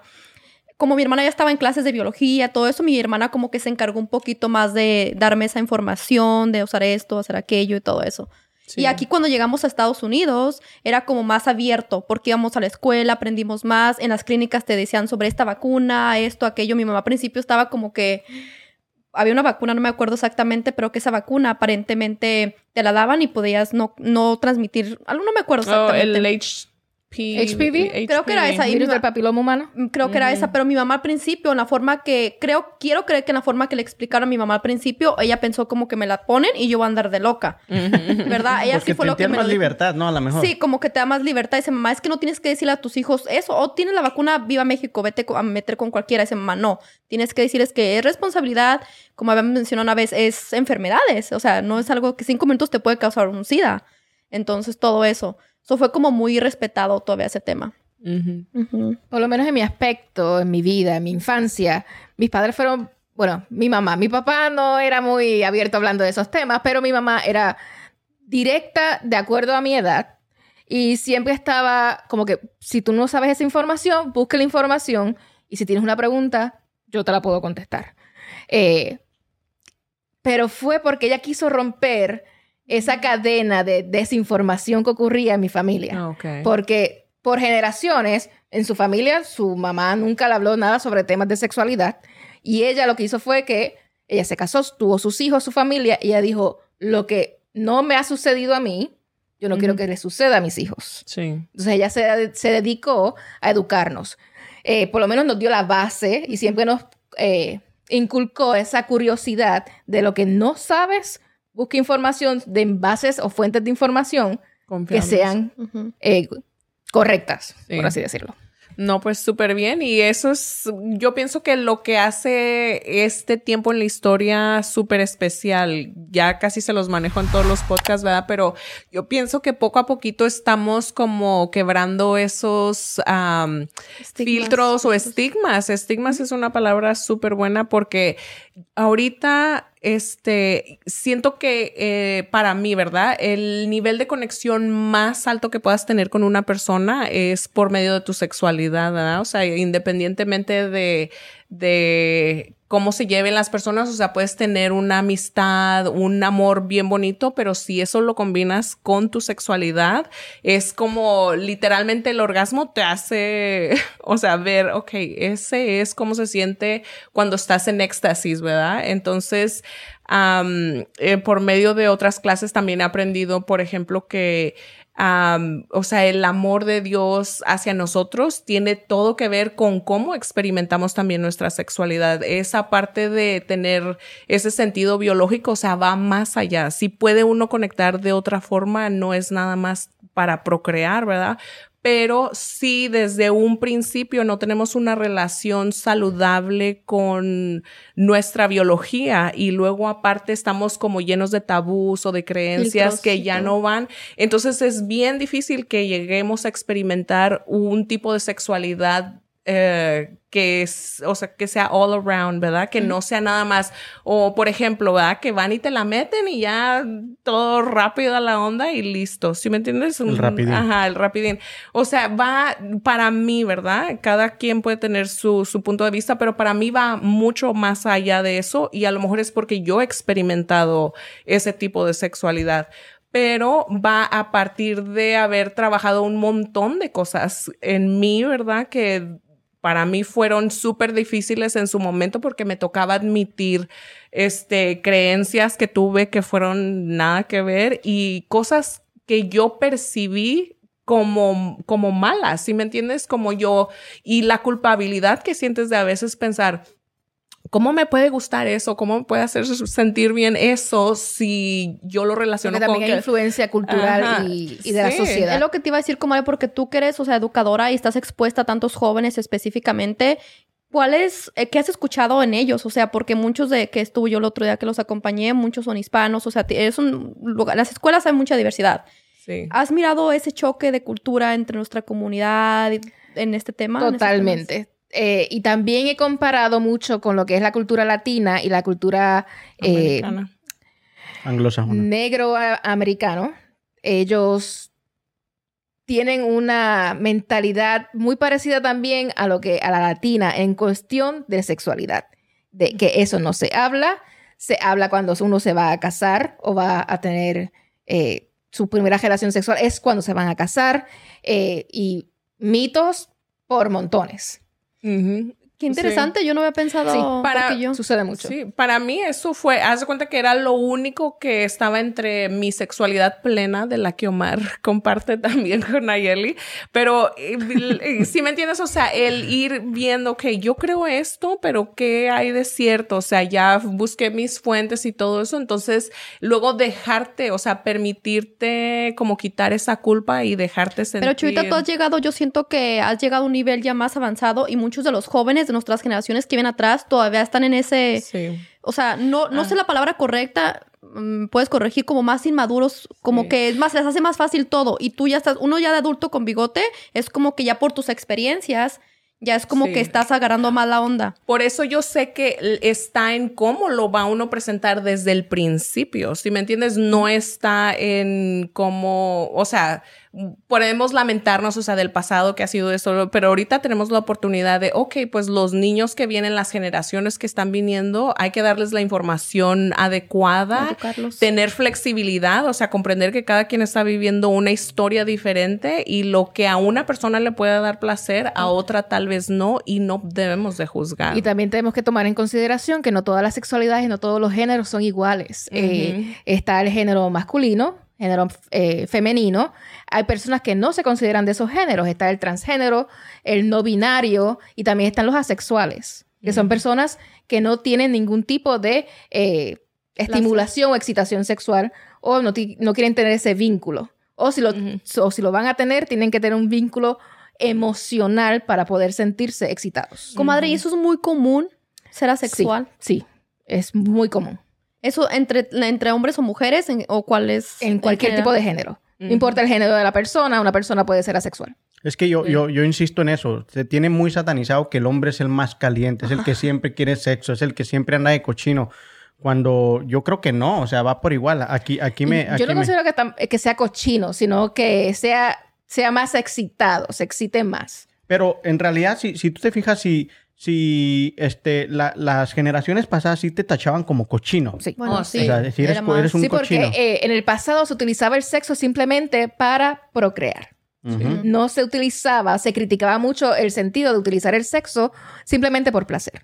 Ahorita que mencionan de eso, Sí, me como, acuerdo- y que si te gustaba eras un cochino. Ese era el, el gran... Pero no, no hay, na- no hay nada de cochino en un acto sexual. Es totalmente normal. ¿Qué ibas a decir, Eva? Yo no me acuerdo, no me acuerdo exactamente, a ustedes sí se- algo así mencionaron que anteriormente el hombre, El micrófono. ah, ok. parezco nueva, dice. Según se creía que el hombre, ahorita que mencionaste de procrear, decían que la mujer era como una arma, la tienes que tener atrás de la puerta y car- siempre cargada. Oh, Algo, wow. ajá, ese era como el este Muy machista. muy machista Bien antes, machista. ajá. Entonces, a ese nivel. Ahorita que hablamos de cochino, yo pienso que para eso no existe un límite, porque si tu pareja está de acuerdo contigo, puedes hacer en la intimidad lo que se te plazca. Para No- eso no existe llega- el término de Consentimiento. Exactamente. Sí, es pues, pedir ese permiso eh, que ambas personas que van a participar en ese acto sex- sexual sepan a lo que van a hacer, sepan qué es lo que va a ocurrir. Es el consentimiento puede- es reversible, se puede revocar en cualquier momento, no importa si es tu pareja, si estás casada con ella, puedes eliminarlo en cualquier momento. Sí, si lo trataste, si no te gustó. y no te tener gustó? una Puedes word. decidir tener relaciones sexuales, no sé, digamos un sábado y al otro día esa persona quiere tener relaciones sexuales otra vez y tú no quieres, tú simplemente le puedes decir que no, está en tu derecho. Eso es algo muy importante porque hablando del machismo y todo eso, a veces en el nostras anteriormente. No, no, yo digo porque hablo con las manos. Pero normalmente eso, ay, sí, normalmente Tranquila, eso. yo también lo hago. Tengo mis manos aquí porque... No, no, yo sí. digo porque le dice a Omar, hablando de machismo y lo- le- Eh, eh, eh, eh, eh. No, hablando respecto a eso, muchas mujeres piensan porque soy su esposa, es mi obligación. Es- Y no, eso es incorrecto. Sí, no, yo aquí también en mis notas tengo que para qué utilizas la sexualidad. O sea, para mí es, por ejemplo, el grado de conexión más alto con otro ser. Así ya lo llega uno a hacer eh, bajo ese contexto y no es nada más para procrear. Ah, y luego, ¿para qué utilizas tu sexualidad? También uno de mujer, ya lo había dicho en otros podcasts, lo puedes utilizar para, para chantajear, para agarrar algo a cambio o X cosa, ¿verdad? Los hombres ah, lo, lo utilizan también, ah, puede llegar al abuso, ¿verdad? También si es que la mujer se ve, vamos a decir, en un rol de, de indefensa, o sea, que no se puede Ambas personas pueden utilizar el sexo para coaccionar Ajá. a otro. Pero sí es más Sí. normal en que la mujer te amenace con eso. Que te digan, ay, si no haces esto o si no, no va a haber, no va a haber de aquellito. Y Pues entonces no. ya eso se consideraría en inglés un red flag, esa bandera roja de que está viendo algo más en esa relación que no es positivo. Sí, porque yo digo, los dos, los dos goz- gozan al mismo, al, al- a la misma. o Todo sea, depende. No, no, o sea, me refiero de que si hay un buen sexo, una buena conexión, no quiere decir que, que me estás castigando nomás a mí, te estás castigando tú también, porque a ti también te Posible. gusta. O sea, también eh, si estás conmigo. Pero recuerden gusta. también que existe la mas- masturbación. Sí. Pues sí. Pero bueno, para ese es- es- yo pienso que eso es más como en contextos de pareja, o sea, como ya está establecido, ya hay como una relación, pero ahorita pues a lo mejor es estaría bien hablar del sexo en general, ¿sí me entiendes? Porque hay personas que sí tienen, son, se permiten más libertad en respecto a tener varias parejas, no nada más una, lo que sea, y pues es... Y Belis, que eh, la sí. mayoría de las, de, la- de las, no sé si me estoy refiriendo bien, pero las generaciones pasadas siempre cuando te hablan a, a, a un, a un menor, a sus hijos o este, Si, si es que lo hablaron. y es que lo hablaron, siempre se refieren en cuanto, no hagas esto, una, porque es cochino, dos, Pecador. porque La te puedes embarazar. Siempre usan ese término, mas no nunca les dicen porque te puedes enfermar, porque te, te puedes transmitir algo, porque tal vez O si no te vas a- embarazas, te vas para la calle. Sí, o, o- te puede echar a perder la vida, Ujú. ¿no? Un hijo. Cuando yo, en mi, en mi juventud, yo fui a una escuela donde ahí mandaban a las mujeres que estaban embarazadas o que tenían hijos, porque ahí había guardería y En, todo eso. en generaciones anteriores eh, utilizaban, eh, creían que el ver una mujer embarazada, una adolescente embarazada en una escuela, iba a influir en las demás. Y, las- y entonces iba a haber un aumento. Pues de hecho eso pasó en Texas y tuvieron que cerrar una escuela. O los cambiaron a los niños en otra porque creo que se embarazaban como 20. En mi high en- cuando yo, en Puerto Rico, en mi high school, eh, habían cerca de 15 chicas embarazadas. Y ellas nunca fueron removidas, al contrario. Nosotros celebrábamos cuando ellas está, eh, Baby shower. baby shower. Y ellas regresaban a la escuela y terminaban sus estudios. Y muchas de ellas llegaron a la universidad y continuaron sus estudios. Es la Un percepción. embarazo no es un obstáculo. Es la Hace percepción. eh, los estudios y la vida cotidiana un poquito más difícil que un adolescente que no tiene hijos, pero no es imposible. Sí, presenta Así más que retos. separar, eh, aislar a una estudiante porque haya quedado embarazada Es simplemente señalarlo, ¿no? es señalarlos. Ujú. Ajá. Sí. Es como que hay Y algo mal, más. ellos hicieron algo mal. Sí. Ok, Y no. y existen todas esas escuelas. Yo tengo muchísimos años que salí de la escuela, pero en ese entonces existían como si algo normal. O sea, si yo, por decir, yo llegué a esa escuela no por embarazados. Omar, ¿este algo que tienes que decir? La- el, para aclarar. el 60% está actuando todo lo que da. no, sino por peleonero, ¿no? Porque me peleé y me peleé y me mandaron para allá. Ok. ¿Todavía existe esa- ese tipo de escuelas o ya no? En algunos estados, lamentablemente sí. ¿En Oklahoma? En Oklahoma entiendo, no necesariamente, yo creo que sí, aún existe una escuela. ¿Oh, sí? Sí. Pues qué más. Lo que te digo, cómo estamos aquí con la, con la educación. Comenzamos y vamos a, a comentar, a iniciar con nuestro tercer black, que es lo que sentimos, perdón, lo que, lo que hacemos respecto a cómo iniciar esa conversación de, de sexo con nuestro hijo o cualquier persona en general. ¿Qué opinas tú? Porque ahorita mencionamos que no, hay, no existe una edad. Porque mucha gente dice, en mi familia es como que ya que tenga ocho años y más, tiene el conocimiento entre sí y si no. Ese era como lo que yo- el mito que yo escuchaba siempre. Lo que sucede es que hay que entender, los bebés, los niños son esponjas, sus cerebros están en constante contacto y están aprendiendo constantemente. Así que hay que comenzar desde que ellos son bebés, comenzar a hablar, porque su cerebro va a absorber ese conocimiento, que tal vez no lo van a poder expresar en palabras, pero conocen, pueden señalar, Ujú. ¿ok? Así que ellos van a aprender. No existe una edad. Sí. Sí, yo para, am, por ejemplo, bueno, para mí yo siempre comienzo cuando me ha tocado, por ejemplo, temas un poquito más fuertes con Gigi, y digo fuertes como más de tono sexual, si me entiendes, Gigi, que ¿es tu tiene hija? mi hija, ajá, que tiene que ver con sus partes, tiene seis años o ese tipo de cosas, ¿verdad? Entonces yo siempre le digo que esa es una de las, ah, como hablar de sus partes, ¿verdad? Que no te pueden tocar ahí o este tipo de cosas, ¿verdad? Entonces siempre trato de hacerle saber que esos son temas como difíciles para las personas de hablar. No todos estamos cómodas, pero si tú te conoces, tú conoces tu cuerpo, tú sabes qué partes tiene tu cuerpo y es fácil porque ven un juguete y que tiene muchas partes, ¿sí me entiendes? Entonces tienes que saber todas las partes. Le digo, unas partes son más difíciles de acomodar, otras entran bien fácil. O sea, todo ese tipo de cosas sí lo puede uno relacionar y bajarlo como a un nivel práctico. Ah, pero yo pienso que lo más, lo más importante y donde yo he batallado más es en como no poner, no infundir esa información con mis miedos, o sea, con mis ah, preocupaciones o cosas que yo diga que le pudieran llegar a pasar, ¿sí me Es entiendes? simplemente dar la información tal como es. Sin, sin los estereotipos, sin lo que uno pueda sentir. Es darle la información para que ellos entonces puedan tomar sus decisiones eh, e interpreten la información como mejor ellos crean. Sí, y Es también darle esa libertad, porque a la- especialmente al adolescente se cree que son niños que no toman, no pueden tomar decisiones o no saben tomar decisiones. En Puerto Rico hay un término que le decimos soltar la cabulla, que es ellos es como imaginar que tus hijos tú los tienes amarrados, Mm. pero tú los dejas que sigan, ¿verdad? Experimenten. Pero cuando llega el momento de que hay que Para- alar esa soga Sí. para informarlos, Sí. no es para regañarlos, no es para castigarlos, es simplemente decir lo que estás haciendo no es correcto y dar las razones. No es simplemente no, lo que estás Eso haciendo no es está mal, ajá, darle una razón. Ellos van a entender. Ellos están comenzando a madurar. Sí. Y eso es algo bien Sí. importante porque siento como padres, y te digo, yo tengo también ah, sobrinitos, yo misma, por lo, las estas, ¿verdad? De mi pasado, yo soy así como que sus partes. I'm like, también siempre les digo, especialmente a Sadie, que ya está más grande, Sadie, no permitas que nadie te toque tu parte. Cuando vas al baño, ve tú, o sea, todo eso, pero son partes. Nunca le he llamado Sí. por su nombre.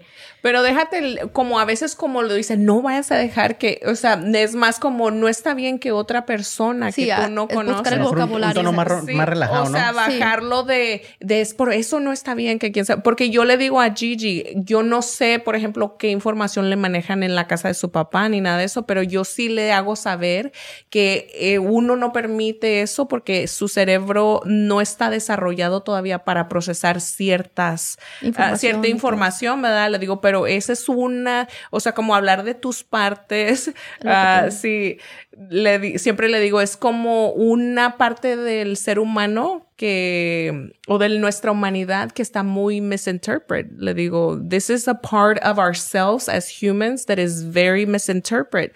So as you grow, I'm going to be, le, le digo en inglés porque en español, pues no, la verdad que no me sale. Le digo, pero mientras vas creciendo, yo te voy a ir dando más información al respecto, pero tienes que también confiar en mí y confiar en, o sea, que, o sea, es, it's okay, si me entiendes que y no darle es- también la confianza de que cualquier información que ellos reciban de forma externa, los Ujú. medios sociales, de sus amistades, de cualquier otro familiar o adulto alrededor de ellos, que se acerquen entonces, le den esa confianza de que ellos regresen a sus padres Ajá. o a sus adultos de confianza y hagan preguntas. Sí, ujú. sí, porque si dices ah, con miedo, si me entiendes, ya ellos tampoco no tienen la confianza de regresar y pedirle la Así información que a uno. una, un- algo importante es no- a los adultos no entrar en pánico cuando un joven te hace una pregunta sobre la sexualidad.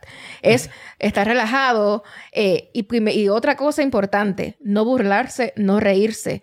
El hecho de que un adolescente, un joven se haya acercado a, a un adulto a hacerle una pregunta sobre sexualidad es porque ellos realmente quieren saber y a lo mejor creen que es eh, esa persona a la, que, a la que se acercaron es la correcta. Así que el hecho de burlarse va a retraer a esa persona y tal vez no vuelva a hacer una pregunta Sí. a esa persona o cualquier otra. Ahora, Sí. también tener la madurez para, si no tienes la información correcta, no dársela. No, nomás. darla. O sea, Es- nomás, es- ¿sabes qué? es No más tengo- fácil decir no sé que inventarte una historia o inventarte una información y darle la información incorrecta. Porque aquí dice, para los padres, eh, de los, de los peores errores que puedes este, cometer es evadir preguntas. Exacto. Cuando un joven te está haciendo preguntas o un adolescente y tú las evades, ay, no, no, después hablamos o, o no quiero saber, no queremos hablar de Pregúntale eso. a tu papá. Uno también Ah. puede, el impacto de esa primera pregunta, de esa primera conversación, uno como padre, es un consejo que yo siempre doy, es decirle al, adole- al adolescente, dame un momento para yo recuperar, eh, tener mi madurez, estar centrado para poder contestar Sí. tu pregunta. Voy a contestar tu pregunta, pero tienes que hacer la promesa de que vas a regresar Sí. a ese tema y vas a contestar la pregunta. Sí. No es evadirlo Sí, y hacerte el loco. Sí, ahí es donde regreso a eso de que esos son, por ejemplo, un, hasta uno reconocer enfrente de ellos, sabes que esos son temas difíciles para mí porque conmigo nunca los hablaron y no te quiero decir algo equivocado, pero déjame, le hablo a una señora O que viene a un Google. podcast. sí, sí me entiendes, pero yo pienso que tiene mucho, mucho poder este, el uno reconocer que sabes y que no sabes y lo seguimos manejando de una y de mil formas aquí en lo que estamos hablando, que es mucho más lo que está pasando metafísicamente, o sea, por el lado de las emociones o de las de que uno asume este, eh, este tipo de cosas o aquellas. Eh, eso es lo que está dirigiendo la conversación, ¿sí me entiendes? Porque le puedes poner como una metáfora o la, o la, por ejemplo, el nombre de la parte, pero si va infundida con miedo o con temor de que le vaya a pasar algo al hijo, lo que sea, entonces ya está uno como otra vez no dando la información como es, ¿sí me entiendes? Es algo natural, es algo parte de nuestra Exacto. biología, parte de, de cómo podemos tener una vida más plena, ¿sí me entiendes? Y educada responsablemente, porque la puedes tener plena y puedes andar como pollito sin cabeza. Algo Sí. que yo, yo sé que ya lo mencionó Ibeliz, Esa es pero... metáfora, Eva. Ah, sí, cierto. bueno, yo sé que Ibeliz ya nos dio varios consejos, pero les traigo varios consejos de cómo iniciar como padres, porque siempre decimos, es que tienes que iniciar esa conversación, pero a veces no sabemos cómo. El número uno, lo mencionaste, es no burlarse ni reírse. Aunque la pregunta sea cómica, si usted se ríe, el niño podría sentirse avergonzado. Sí. Procura no parecer avergonzado o asumir una actitud demasiado seria hacia el tema. Sea breve. Conteste con términos sencillos. Su hijo de cuatro años de edad no necesita saber los detalles del coito sexual. Sea honesto. Use el nombre propio de cada parte del cuerpo. No más Chile, ni el tilín, ni en exacto. Puerto Rico el bicho y todo Pajarito. eso. El pajarito. Note si el niño quiere o necesita saber más. Después de responder, pregunte. ¿Resolví tu pregunta? Oh, esa es buena, ¿eh? Sí. Se me hizo interesante. Perciba las respuestas y reacciones del niño. Prepárese a repetir las cosas porque obviamente pues es demasiada información y el niño puede seguir Oye, haciendo ¿cómo, más cómo? Yo preguntas. asumo que expliqué todo muy bien y que Gigi me entendió, ¿eh? pero le voy a preguntar, ¿sí me entendiste lo que...? Sí. Sí, pobre Gigi, así como... Así como que, Sí. mamá, ¿cómo le explico? No, o en una ocasión sí me... Y te digo, a veces tenemos conversaciones y luego vuelve a, preguntarme y digo que no le contesté eso ya, pero o sea, para ellos uno lo ve como que es este gran tema y me preguntó aquella vez y se le Aparte, ahora en la grabado. actualidad, yo no tengo hijos, no tengo todavía esa bendición, pero noto sobre, con Gigi, con mis sobrinos, que ya platican como un adulto. Oh, sí, Hay veces sí. que ya tienes pláticas con ellos muy así que dices tú, oh, yo, yo a su edad hablaba todo. ñe, ñe, ñe". Sí, y te digo, y yo me veo así como que para, para mí es un big deal porque yo, vamos a decir, sé que ese tipo de conversaciones o que le voy a tener que presentar esa información eventualmente, pero para ella es como que está hablando de, oh, no trajimos leche, hay que ir a comprar leche, ¿sí me Algo Porque entiendes? te digo, tema. aún no Ajá. existe tanta malicia en ellos, entonces Sí. lo miran como que están aprendiendo algo como todo lo, lo demás que sucede en el mundo, me imagino.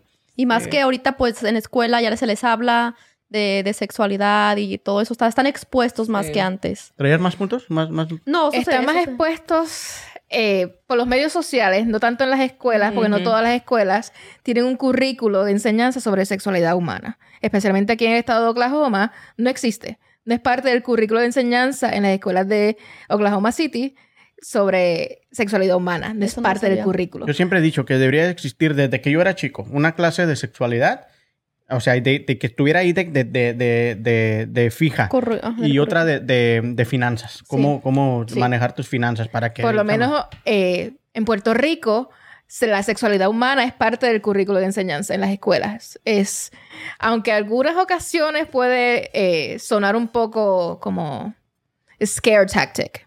Sí. Lo Sí, utiliza porque más. cada, dependiendo de la percepción de cada maestro. exacto. Ajá. Pero, Sí. pero existe. Por lo menos Debería de en Puerto ser- Rico sí existe. Sí, debería de ser, por ejemplo, el sentido biológico de los humanos. Y luego porque tenemos como siete necesidades biológicas, entre una de ellas está el sustento, o sea, el cómo vamos a agarrar sustento para nosotros mismos y el tener ese, mm, ¿cómo se dice? Ese, esa información y ese knowledge sobre, ok, cómo animal que soy, dijo esta Mara, qué necesidades voy a tener y luego de ahí se derivan otras cosas, ¿verdad? Pero ya si tienes los conocimientos base o una fundación sólida, yo pienso que el mundo podría ser mucho más llevadero, ¿verdad? O sea, por ejemplo, no estar uno en, en una realidad donde se esté uno quejando de que ya pasó allá tal cosa, que el human trafficking y todo ese tipo de cosas ¿Qué está que pasando? lo- escucha uno y a mí a veces, a veces se me hace como que, o sea, mm, difícil de creer, no lo puedo creer, ¿sí me entiendes? Ahorita que dices de la cosas. fundación educacional, de lo que te, te enseñan desde chico y la información que te dan, ¿cómo tú le puedes decir a los jóvenes, tú que hablas con tantos, el, el evadir o no dejarse presionar por los retos que te dan, como por decir, ay, para el prom, para el prom ya tienes que llegar no siendo virgen, o ya estás demasiado grande y no has tenido relaciones sexuales? Esa presión social que te dan tus Es establecer eh, expectativas para uno mismo y para los demás. ¿Cómo Porque es eso? cuando una persona tiene expectativas sobre lo que uno quiere en la vida, eh, se te hace fácil establecer límites. Hasta dónde una persona va a poder llegar. Hacia ti, hacia lo que uno va a hacer con otra persona. Y eso se los comentaba hace un momento. Ah, Estaba hablando con un policía el otro día que me dice que hubo un campamento de 13 a 17 años de jóvenes y que eran todos hombres, obviamente, y que les preguntó, ¿qué es ser hombre para ustedes? Y la mayoría dijo, tener muchas mujeres, tener relaciones sexuales con tantas mujeres. Entonces, lamentablemente sí es... Está Eh, pasando, vaya. Y también el, la presión de grupo es algo que afecta de forma loca a, a los jóvenes. Que también es una necesidad biológica el de conectar con otros, literalmente, o sea, cada conflicto y cada, cada conflicto que hay en nuestra sociedad tiene que ver con algo que ya está programado biológicamente en nosotros, que nosotros simplemente tenemos que, como tú dices, decidir, ok, yo cómo me quiero sentir, yo quiero, este, que mi vida se me desgaste y sentirme deprimida en tratar de pertenecer a este grupo, el cual ni siquiera me siento... Y eso ocurre mucho en los adolescentes porque han- están en la transición de niños a, Adultos. perdón, de adolescentes a adultos, donde en la etapa más juvenil de niños Su único contacto era con su familia, sus hermanos. No, ese era su, Su círculo. círculo social. Ahora ellos quieren ampliar ese círculo y ellos se quieren sentir aceptados e inclu- eh, ser incluidos en su círculo más Ujú. abierto socialmente. Sí. Y para concluir este tema, les quería, les quería nada más leer algo re- sobre el artículo que se me hizo muy importante, ya que hablamos de los padres, que es la fuente, ¿verdad? Dice, el hablar sobre el sexo o sexualidad le brinda la oportunidad de compartir sus valores y creencias con sus hijos. Tal vez el tema o las preguntas le generen vergüenza, pero sus hijos necesitan saber que en todo momento puede recurrir a una fuente confiable y honesta para resolver todas sus dudas, que son sus padres. Así que este es Y como eso un llamado a los padres. tenemos que... ah, Es como una forma de proteger también a tus hijos. Exacto. Muchas personas creen que eh, educar sobre sexo es estimularlos a que experimenten. Al contrario, mientras más información sobre sexo tiene un joven, mejores decisiones va a tomar. Y es una forma en que los padres pueden proteger a los jóvenes. Exacto. Y ya por último, este, aquí uno de los errores que hice que cometemos los padres o la- a los que son padres es de que reducen la educación sexual a una sola plática. Como que se preparan para esa plática. de Y- que- y nada más, y no vuelven a tocar. Ya me senté contigo, ya te expliqué que el pene es pene, la vagina es vagina y que Y no debes meterte ahí y ahí nos vemos. Y ya no me vuelves a preguntar. de. Exactamente. No, el, tema de sexualidad humana debe tocarse constantemente porque nosotros somos bombardeados, niños y adultos, bombardeados constantemente sobre el sexo y sexualidad a través de los medios sociales. Y subconscientemente, o sea, está entrando, es... Y para mí es donde está la posibilidad de unificación, o sea, de, de, nuestra humanidad, o sea, con nosotros mismos, eh, más grande de todas, ¿sí me entiendes? Porque es como que, tanto si ha sido por la religión, por cultural, por lo que tú quieras, este, estamos desconectados en ese aspecto, pero para mí, o sea, de la manera que yo me he descubierto por medio de esas circunstancias difíciles y luego ya después de tener una sexualidad plena, este, para mí es como que, what are you guys doing? ¿Sí me entiendes? Entonces, les deseo que todo mundo se ponga a, a- a- o sea, a pensar yo cómo me siento acerca de mi sexualidad, qué preguntas tengo, do- cómo las puedo resolver, cómo puedo hacer que mi hijo o mi hija tenga una sexualidad más placentera, más llevadera. O sea, no tiene nada de malo que queramos que nuestros hijos tengan placer en su vida y si les damos las herramientas para que lo tengan de una manera saludable, why not? Y eso I es mean, importante, como dijo Ibeliz. O sea, entre más herramientas les demos nosotros como padres o como personas que estamos alrededor de ellos, menos lo van a hacer. O sea, o lo van a hacer con más responsabilidad. Exactamente. Así sí. que. Bueno, ya nomás para terminar y pasar a la dinámica, Ibelis, platícanos qué es esto, nomás para que la gente sepa y no piense que lo tenemos aquí como un salero o algo. Eh, no, no es un salero. Esto es un modelo de pene educativo que se utiliza para eh, enseñar a los adolescentes cómo colocar correctamente un condón, para eh, experimentar todos lo que son los pasos en la colocación del condón y también este modelo de una vagina o vulva. ¿ok? Eh, también se puede practicar para cómo colocar el condón interno, ¿ok? que es este que tenemos este aquí. es uno para mujer, femenino. Es un condón interno. Ya no se conoce como condón femenino porque se, se puede utilizar para sexo anal también. Ok.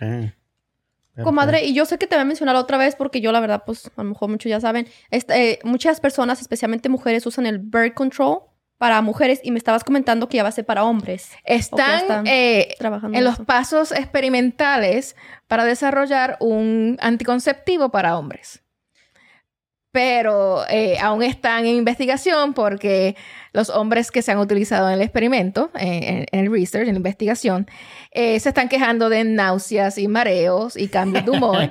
y esos hombres pobres, sensibles, cuando las mujeres se nos ha eh, utilizado como conejillos de India para los anticonceptivos por generaciones. Oye, Eh, imagínate, el hombre y, es que no me abrazas, no me cosas y, y bonitas". retiran, retiran, eh, cancelan la investigación cuando, simplemente porque el hombre dice que tiene efectos secundarios. Ok. Por eso. Pues, ¿qué, qué piensan ustedes? de- ¿Quieren que una demostración de cómo se coloca un condón? Sí, ese condón es de, de azúcar, de que tiene sabor o algo así o no. Este, bueno, No, no, porque de yo fui, fui a su clase, fue a su clase a la De comadre. sabores ahora no tengo, pero tengo este. ¿Alguien sabe cuál es el primer paso? Mm, Vamos a hacer estilo maestra. Ajá. ¿Quién conoce cuál es el primer paso? yo escuché porque fue la... no me Pues, yo no participo entonces. ¿Alguien sabe? Se Eh, rompe la... Se, se rompe el, el- el empaque sin dejar burbuja. Lamentablemente no, ese no es el primer paso. El primer paso es el pedir consentimiento, Ah, pedir sí, permiso. iba a decir consentimiento.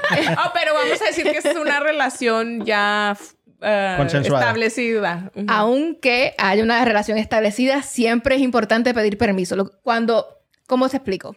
Cuando es una, re- una relación ya establecida, que las personas se conocen, el simplemente hecho de darse un toque, tocarse, mirarse, se están comunicando y ya saben si una persona está interesada en tener relaciones sexuales o no. Ujú. ¿Ok? Cuando es una relación nueva, esa conexión aún no existe. Sí. Por eso es importante hablar y pedir permiso. ¿Ok? ¿Te puedo poner el condón? no. Ya reprobó. Dile que no, dile que era tu clase. Eso ya, es asunto tuyo. Ok. Segundo paso es buscar un condón y también establecer la fecha de expiración, ¿ok? Este expira el 2024, así que este, este está en perfectas condiciones. Lo próximo es ver que este, eh, la envoltura del condón esté en buenas condiciones, ¿ok? ¿Cómo lo sabes? Lo vas a apretar un poco y si hay una burbuja de aire, significa que está bien protegido, está bien sellado. Yo empecé por ahí.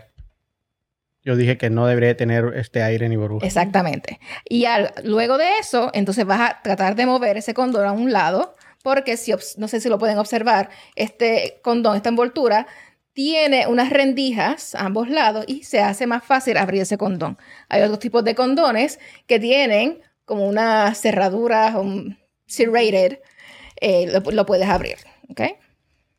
Como los M&M's o los... Exactamente. Algo importante y siempre le, eh, se lo digo a mis estudiantes, nunca abran un condón con una tijera ni con los dientes, porque se puede romper, Ujú. ¿ok?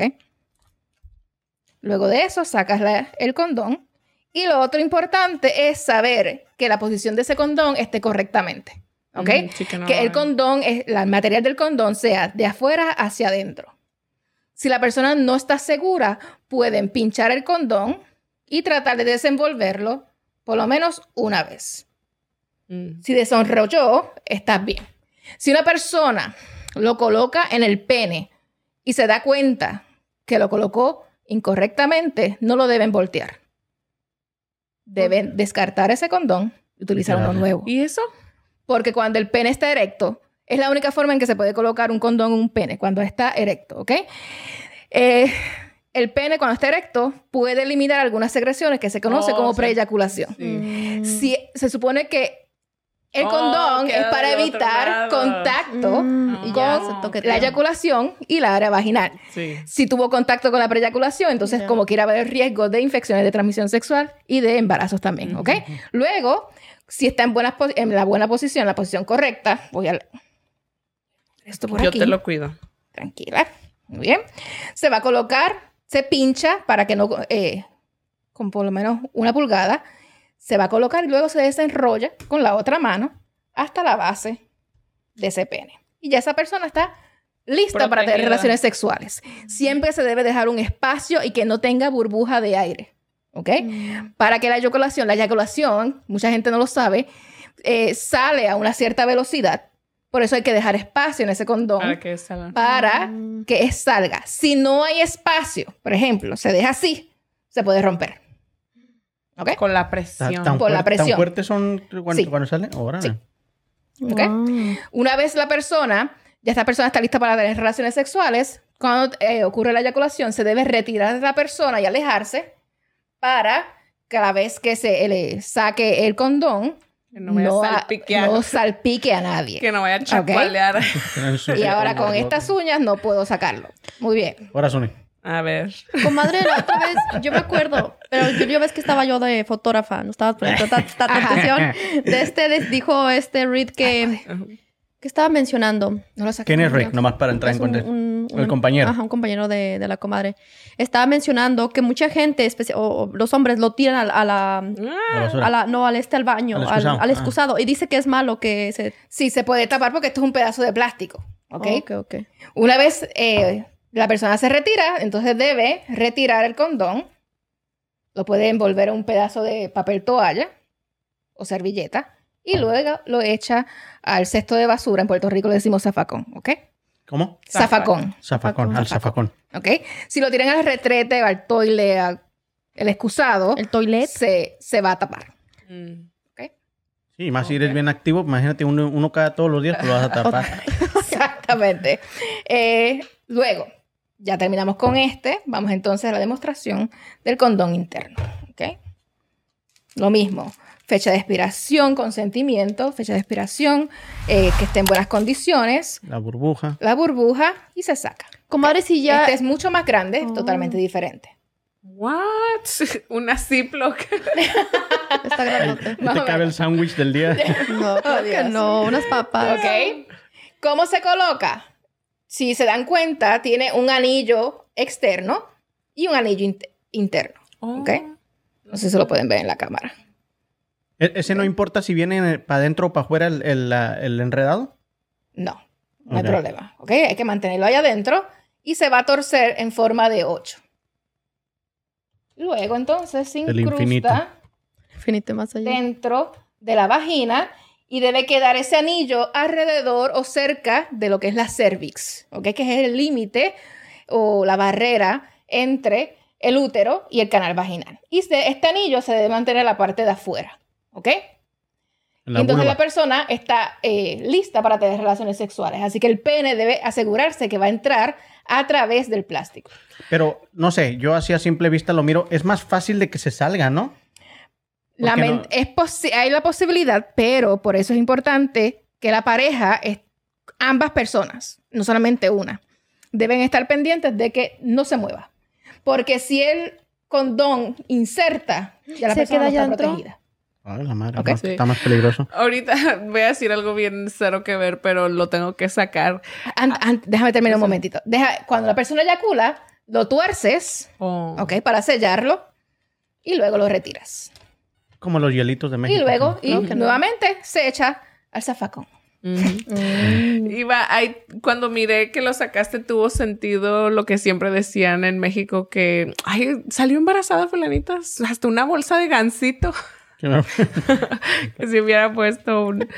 Pero Muy fuera de lugar, ¿eh? Muy- este, no lo entendí, Chuita. no, es que, o sea, para mí literal se viene como una bolsa, pues que, like, it just goes in. Y Belis, ¿qué- Sí. ¿se pueden usar los dos condones al mismo tiempo? No, no se pueden utilizar al mismo tiempo porque la fricción de ambos plásticos Se rompe. puede ocasionar que se rompan Ok. y algo se cayó. no Puede pensar la gente que, ah, porque yo, yo uso el tuyo y tú el mío, entonces este, hay más protección. Ahorita te lo ponemos. Ok. Este, Eh, Bueno, pues la Beli, verdad hemos aprendido bastante y Belis, yo sé que también habíamos mencionado y que es más jóvenes y todo eso, Acá, acá. de que hay diferentes sabores, colores, textura y todo eso, pero ¿cómo, Chuita, tú, a- a- o sea, yo sé que también te has hecho voluntaria en lo de jóvenes, o sea, no te han dicho nada de eso, porque, o sea, a mí se me hizo, yo sé que es algo que está pasando y todo eso, pero sí se me llamó mucho la atención que las chicas, hay uno de carne asada, que no sé qué, ¿cómo... Esos específicamente los, los condones de sabores y todo eso, ¿cuál, ¿en qué momento se utilizan o algo así? Condón que es de sabor solamente se debe utilizar para sexo oral en el pene. Oh. Nada más. Yo siempre he dicho a mis estudiantes, si el único condón que tienes disponible para tener relaciones sexuales de forma vaginal es con lo- eh, un condón de sabor, pues ok, utilízalo. No se recomienda porque lo que crea el sabor en ese condón es azúcar.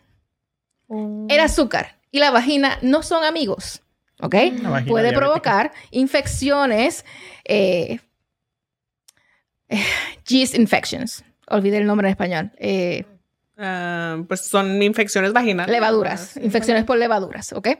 Y no se debería entonces utilizar un condón de sabor. Si es el único que tienes disponible y quieres tener sexo protegido, ok, cabe riesgo de que ocurra una infección.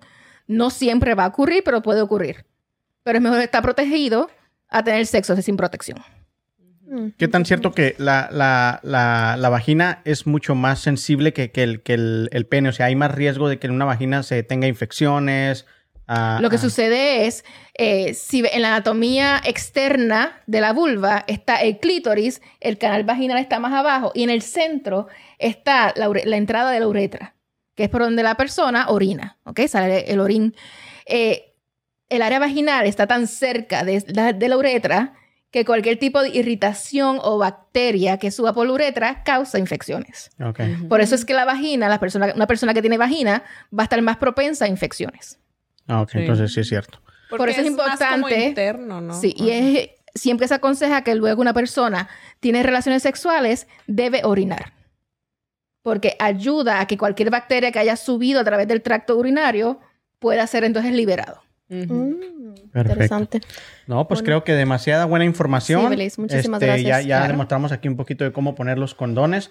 Te juro que yo, yo no conocía este, ¿eh? el de mujer, yo nunca lo había visto. en Ah, nada. ni yo entonces, tampoco. Para sexo anal, olvidé decirles, no sé si tengo tiempo suficiente. Sí, sí. Se, se utiliza, se saca el anillo interno, ¿ok?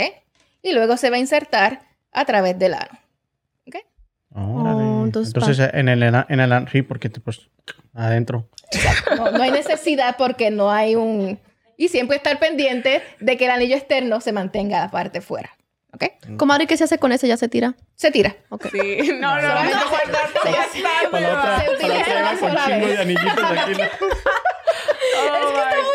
Oh. Eva, ¿qué onda? Te compro unas pulseras, neta. No. Vamos a mi rincón de moda ahí te compramos. Mi te rincón de moda. Bueno, pues muchas gracias, Ibeliz, por toda la información que nos diste. de verdad. En verdad, en verdad que nunca está de más un- una plática de estas, porque Claro, por claro. más de que hay este, gente que se siente una experta en la sexualidad, nunca vamos a terminar de, de Y conocer. yo no me bien. considero experta. Pero para nosotros lo eres, porque nos has Gracias, enseñado sí. demasiadas cosas y sobre todo la pasión que tienes al habl- hablar de eso. Se te nota lo luego y, y te agradecemos que a los jóvenes, a la gente que podríamos decir está más vulnerable o más presionada para tener relaciones Sí. sexuales, les estés dando este tipo de información porque de esa manera ellos pueden tener más conciencia de si lo quieren o no lo quieren hacer. Exactamente. Así saben cuáles son sus expectativas y cuáles son sus límites. Sí. Perfecto. Pues bueno, con esto cerramos el tema del día de hoy para pasar a la dinámica. Hoy es patrocinada por... Crown Use Card. ¡Uy, Chuyita! Nos hiciste falta. ya Yo- yo- No más por eso me quieren, ¿verdad? La vez pasada Eva dijo, "Crank your cat". ¡Halo! Bueno. La dinámica, va. Bueno, vamos a sacar unos papelitos aquí. Me voy a, me voy a aventurar a explicarla yo. Ya ves Sí, que yo siempre la riego, ¿no? Otra Bueno. vez. Vamos a sacar unos papelitos aquí y estos papelitos también hablan de mitos o realidades. Aparte traen un pedacito de información y, y nosotros, por si yo los, yo, yo voy a escoger el papelito y voy a escoger a quién le quiero hacer esa pregunta. Obvio, pues si la hacemos a Ibeliz, pues Ibeliz se la vas a ver toda, ¿no? Pero pues bueno, es más en general sobre enfermedades, relaciones sexuales, anticonceptivos. Entonces englobamos todo lo que es sexualidad en estos papelitos y a ver qué tanto sabemos o más bien qué tanto podemos aprender, ¿no? Ok. A ver, yo me voy a aventar primero para... Tomar esa servilleta. Sí, La tengo servilleta. las manos. Gracias. De nada. Ok, Cinco voy pesos. con el primero que dice, los hombres están pensando todo el tiempo en sexo. Ah, ya lo habíamos mencionado. ¿Qué? No, es falso. ¿Es falso? Pero no dijiste a quién. A. Pues ya me la contestó. Eva, ¿por qué crees que es falso? Que, lo- que los Porque hombres... lo dijo Ibeliz. A ver, léeme por qué es falso. ok. Tú que lees, tú que lees bien bonito. Uy, sí. Según una de las encuestas con más participantes realizadas sobre este tema, solo la mitad de los hombres reconoció que pensaba sexo de forma diaria, una o dos veces al día. El 40% respondió que lo hacen una vez a la semana, mientras que el 10% restante tienen pensamientos sexuales una o ninguna vez al mes. Estos porcentajes son superiores a los reporta- reportados por las mujeres que participaban en la encuesta, aunque las diferencias son menos abismales que de los comunentes De los comunes, ¿no? de lo como se cree. Así, el 20% de las mujeres piensan en sexo a diario frente al 67% que lo hacen una o dos veces por semana. Por lo tanto, ni los hombres están pensando todo el tiempo en sexo, ni la diferencia con las mujeres es tan extrema como nos suelen dictar el imaginario colectivo. Lo que Aquí nos andamos más o menos empatados, ¿no? Sí, pero el hombre es más. Ah, no. Acabamos de Ahora, decir. También tiene que ver si tu mujer tiene un hombre así, con guapote, pues hay más posibilidades de que piensen en sexo, ¿no? Ah. A ver, Ahora tú. a ver, a, a, a mi Belis yo no me atrevo, la verdad. Yo no- Pues te la va a contestar correctamente. Pero tú, Chuita, a ver. A ver. Dice, el pico sexual se des... El pico de deseo sexual en los hombres se produce a edades más tempranas que en las mujeres, falso o verdadero. Mm, Pero cuando estamos hablando, bueno, cuando estamos hablando de tempranas, ¿de ¿qué es la tempranidad? Sí, que los hombres empezamos a, a sí, sí, pero más. por ejemplo, ¿entre qué edad? Vamos, yo voy a decir como entre los 18 a 20 y Nah, yo, te- yo quiero decir que entre 12 a 15. Mm, Pues es que no dice, por eso, porque, o sea, una cosa es deseo sexual y otra Ok, cosa ¿sabes es- qué? Mejor que la conteste Ibeli. A ver. Ajá, Belis dice, ni ustedes ni yo. Eh, falso. ¿Falso? Dice, verdad a medias. Estaba difícil, Chuita. Sí. Dice, los niveles máximos de testo, testosterona, así se va a llamar una hija, en los hombres se produce en torno a los 18 años, mientras que el de las mujeres llega con la veintena. Sin embargo, el deseo sexual no solo depende de los niveles de testosterona asociados a la edad, sino que también influyen otras muchas variables, principalmente el estado civil. ¿Cómo el estado No. civil? No. ¿Estás Que soltero? están o- casadas. Aún o- sigo eh, con mi opinión que es falso. Eh, los niveles de, estos, de testosterona pueden surgir a cualquier edad. Eh, hay jóvenes que ya a los 12, 13 años comienzan a sentir algún tipo de atracción sexual hacia, otro- hacia el sexo, opuesto, sexo opuesto o el mismo sexo. Eh, eso no, esa información se puede considerar que ya es obsoleta. Pero bueno, porque decía el pico sexual, como por ejemplo, también he escuchado que las mujeres en sus 30 o en sus 40 tienen más deseo sexual que los hombres, pero en respecto al pico, ¿sí me entiendes? O sea, como cuando es cuando el hombre se siente como en su Como que estás en la de- prime sexual, vamos a decir. A ver, ahora Ibelis, ya, eh, nomás una, una, una duda que tengo. El que un hombre tenga una erección no quiere decir que esté, esté, esté excitado, ¿verdad? No todo el tiempo. necesariamente, no. Puede ocurrir, hay tantas formas. Eh, cuando hablamos de erección, tenemos que estar, eh, entender que es la acumulación de sangre que viene del cuerpo y baja, baja hasta el área eh, genital, en este caso el pene, también ocurre en el área del clítoris. Por eso cuando ocurre excitación sexual, ambas personas, una persona con vagina o- y una persona con pene van a tener una erección tanto del clítoris como del pene. Pero no necesariamente hay una excitación sexual para que ocurra una erección en un pene. Ah, ¿El puede clítoris ocurrir- también se erecciona? ¿Cómo? Sí. Ah. Claro. Como ahora yo tengo una pregunta porque ah, yo sé que mencionamos sobre las enfermedades de transmisión sexual Sí. entre un hombre y una mujer, pero también existen enfermedades ah, de sen- ¿cómo se dice? Lo mismo que dije, enfermedades trans- de- Infecciones, infecciones de otro del mismo sexo. infecciones, las infecciones de transmisión sexual van a afectar a cualquier persona, no importa el género. Cualquier persona que está activa sexualmente va, siempre va a estar en riesgo de adquirir una infección de transmisión sexual, incluyendo el VIH. Ok, Ujú. Muchas gracias. ¿Quién sigue? ¿Quién escoge el siguiente? Y Belis. ¿Yo? te toca. Ajá, y Vamos a agarrar uno de los grandes. Mira, ¿A quién? Vamos para ti. Ah, ay, Dice- además estamos que me hablando. mi- miró el menos informado. Ok, la- las mujeres son menos sexuales que los hombres por lo de la testosterona. Esto es una barbaridad. Esto es un cierto y falso. Ok, never mind. Esto es una barbaridad porque reduce la sexualidad humana a un nivel básico biológico que es el hormonal. Muchas personas no saben que mujeres y hombres tenemos las mismas hormonas, pero son diferentes cantidades. Ok, tengo una pregunta. Esto es un cierto y falso. Es muy larga. Sí, es una Biblia. Mejor pasamos a otra Va- pregunta. vamos a usar otra. Sí, vamos a porque usar otra por si esa- acaso. esa es Una muy- cortita. Sí, una corta. porque es como que Es que tú, tú tuviste la culpa por escoger la más grandota. Pues ya va. Ok, dice.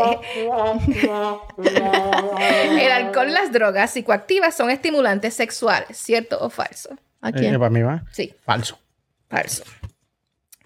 Dice.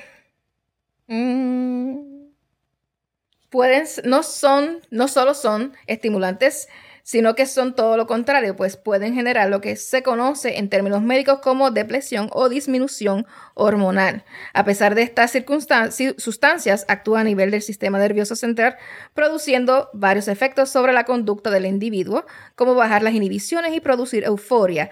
Reducen la circulación sanguínea a los genitales, lo que disminuye el desempeño sexual y hace más difícil mantener una erección o experimentar un orgasmo. Además, bajo los efectos del alcohol y las drogas, es más fácil que las personas no quieran usar preservativos o utilizar el consentimiento, con lo cual aumenta la probabilidad de un embarazo no deseado eh, o no planificado y de contraer infecciones de transmisión sexual. Así que es falso. Sí, además cuando an- andas bajo esas sustancias, pues no estás en tus cinco sentidos. Entonces exacto. es más probable que tomes una decisión que no deberías de haber tomado, ¿no? Y que posiblemente se arrepienta una vez eh, Que sea consciente de lo que Sí, hizo. imagínate, te levantas y está bien feyota y... Ay, José man. Ay, con lo que sale. Que se le quiten Oh, las man. pestañas, sin pestañas. Pero ahí es, mira, donde, por ejemplo, todo lo que he estudiado sobre las emociones y la biología de nuestro cuerpo se tiene relación porque, por ejemplo, hay personas, yo conozco personas que sí creen que, vamos a decir, se toman unas copas y se sienten más... Más atractivos. Ajá. Pero tiene que ver con que bueno, para mí, ¿verdad? Desde el, desde donde, desde mi punto de vista, tiene que ver con que esa persona se siente que se permite o ser otra otra persona que no es, mientras que no esté intoxicado, pero no es el alcohol haciéndolo más cachondo, ¿sí me entiendes? es la Sino persona que... O sea, es como, ok, se sienten más liberados, o sea, Pues no eso tan... sucede simplemente en que hay personas muy tímidas, se toman unas copitas y son más amigables. Ándale, o, que todo ajá. es- eh, sucede en todas las áreas. Ándale. Y eso, por ejemplo, la persona lo relaciona con que, ah, se hallan mejor sexualmente con alguien, pero no está relacionado, pero, o sea, uno lo relaciona, pero nada más tiene que ver porque te permite ser más quien tú, Más libre. sí, más libre. Hay que la tomar en palabra. También cuando hablamos de eh, drogas y alcohol y está el consentimiento. Una persona no puede dar su consentimiento así si está eh, drogado o alcoholizado o inconsciente. Mm. ¿Ok? Es una forma, se considera eh, un límite en lo que es el poder y el control en una relación. Una persona que está alcoholizada, al no poder dar consentimiento, se puede considerar que es abuso sexual. Sí. Wow, fíjate, Mm, yo, no- no sabía por eso. mi parte, este, en mis años de Me juventud. alcoholizo. La verdad que sí, o sea, yo no me siento aquí en esta silla y doy mi punto de vista por nada, porque yo sí estuve en situaciones donde tomé decisiones que en ese momento, o sea, la, you dismiss them, o sea, pretendes como que, bueno, ni modo, ¿verdad? Pues ya pasó, pero subconscientemente están teniendo un efecto y la culpa a veces que cargas de que, ah, yo pongo a las personas que hacen eso en esta bolsa y ahora yo, aunque sea esta otra persona, participé en, En eso. Sí. Entonces, son cosas que va uno cargando que luego te afectan en tu sexualidad cuando quieres tener una sexualidad más saludable. Pero sí, definitivamente cuando estás drogada, alcoholizada, lo que sea, no puedes tomar una decisión. Sin embargo, no hay errores, ¿sí me entiendes? Todo pasa exactamente como tiene que pasar para que uno se dé cuenta, ¿quiero ser ese tipo de persona o no quiero ser ese tipo de persona? Y cambiar. Ya Tu última. El rumbo. Y nada más, hay Belis, pues es la única que falta acá. Ok. Sí. La vasectomía y la ligadura de las trompas causan impotencia o frigidez. No, falso. Esto es falso. Al momento de realizar una vasectomía, no es posible que se le cause algún daño a los vasos sanguíneos y nervios que producen la erección. Después de la ligadura de las trompas, puede haber cambios hormonales, pero de ninguna manera afecta el deseo sexual de la mujer. Y del hombre, ¿no? Exacto. De las, ese es- no, o sea, el, el Porque del también la vasectomía. Sí, pero no y- afecta a los vasos sanguíneos ni Exacto. nervios que producen. Pues sí, hay muchos... Hay ¿Hay muchos- eyaculación después de la vasectomía? O sea, Eh, no, puede haber una eyaculación en las primeras semanas luego de la vasectomía. ok. Pero de haber alguna eyaculación, de- el contenido de espermatozoides es muy bajo. Ok. Esa era una pregunta que de verdad, y mi, mi prima sí tuvo, su esposo tuvo una vasectomía, pero no me animé a preguntarle. ok. Bueno, de este... ya la prima, mi tía, ya salió. Él se convirtió en Eva. Sí, Bueno, todo. pero no saben cuál prima, tengo como veintitantas. Oh, yo también tengo muchas tías. Pues bueno, bueno, Evelis, muchachas, gracias. Y este, muy completa la, la dinámica, también larga. Muy completa. También la pobre Ibeliz nos dice, no, pues todavía, todavía estuviéramos aquí. En el capítulo, vi- versículo 7. Pero Ibeliz, ¿algo que quieras agregar al, al- al tema? ¿Un número de contactos si te quieren contactar por algo? ¿O simplemente que vayan al lugar de tu trabajo?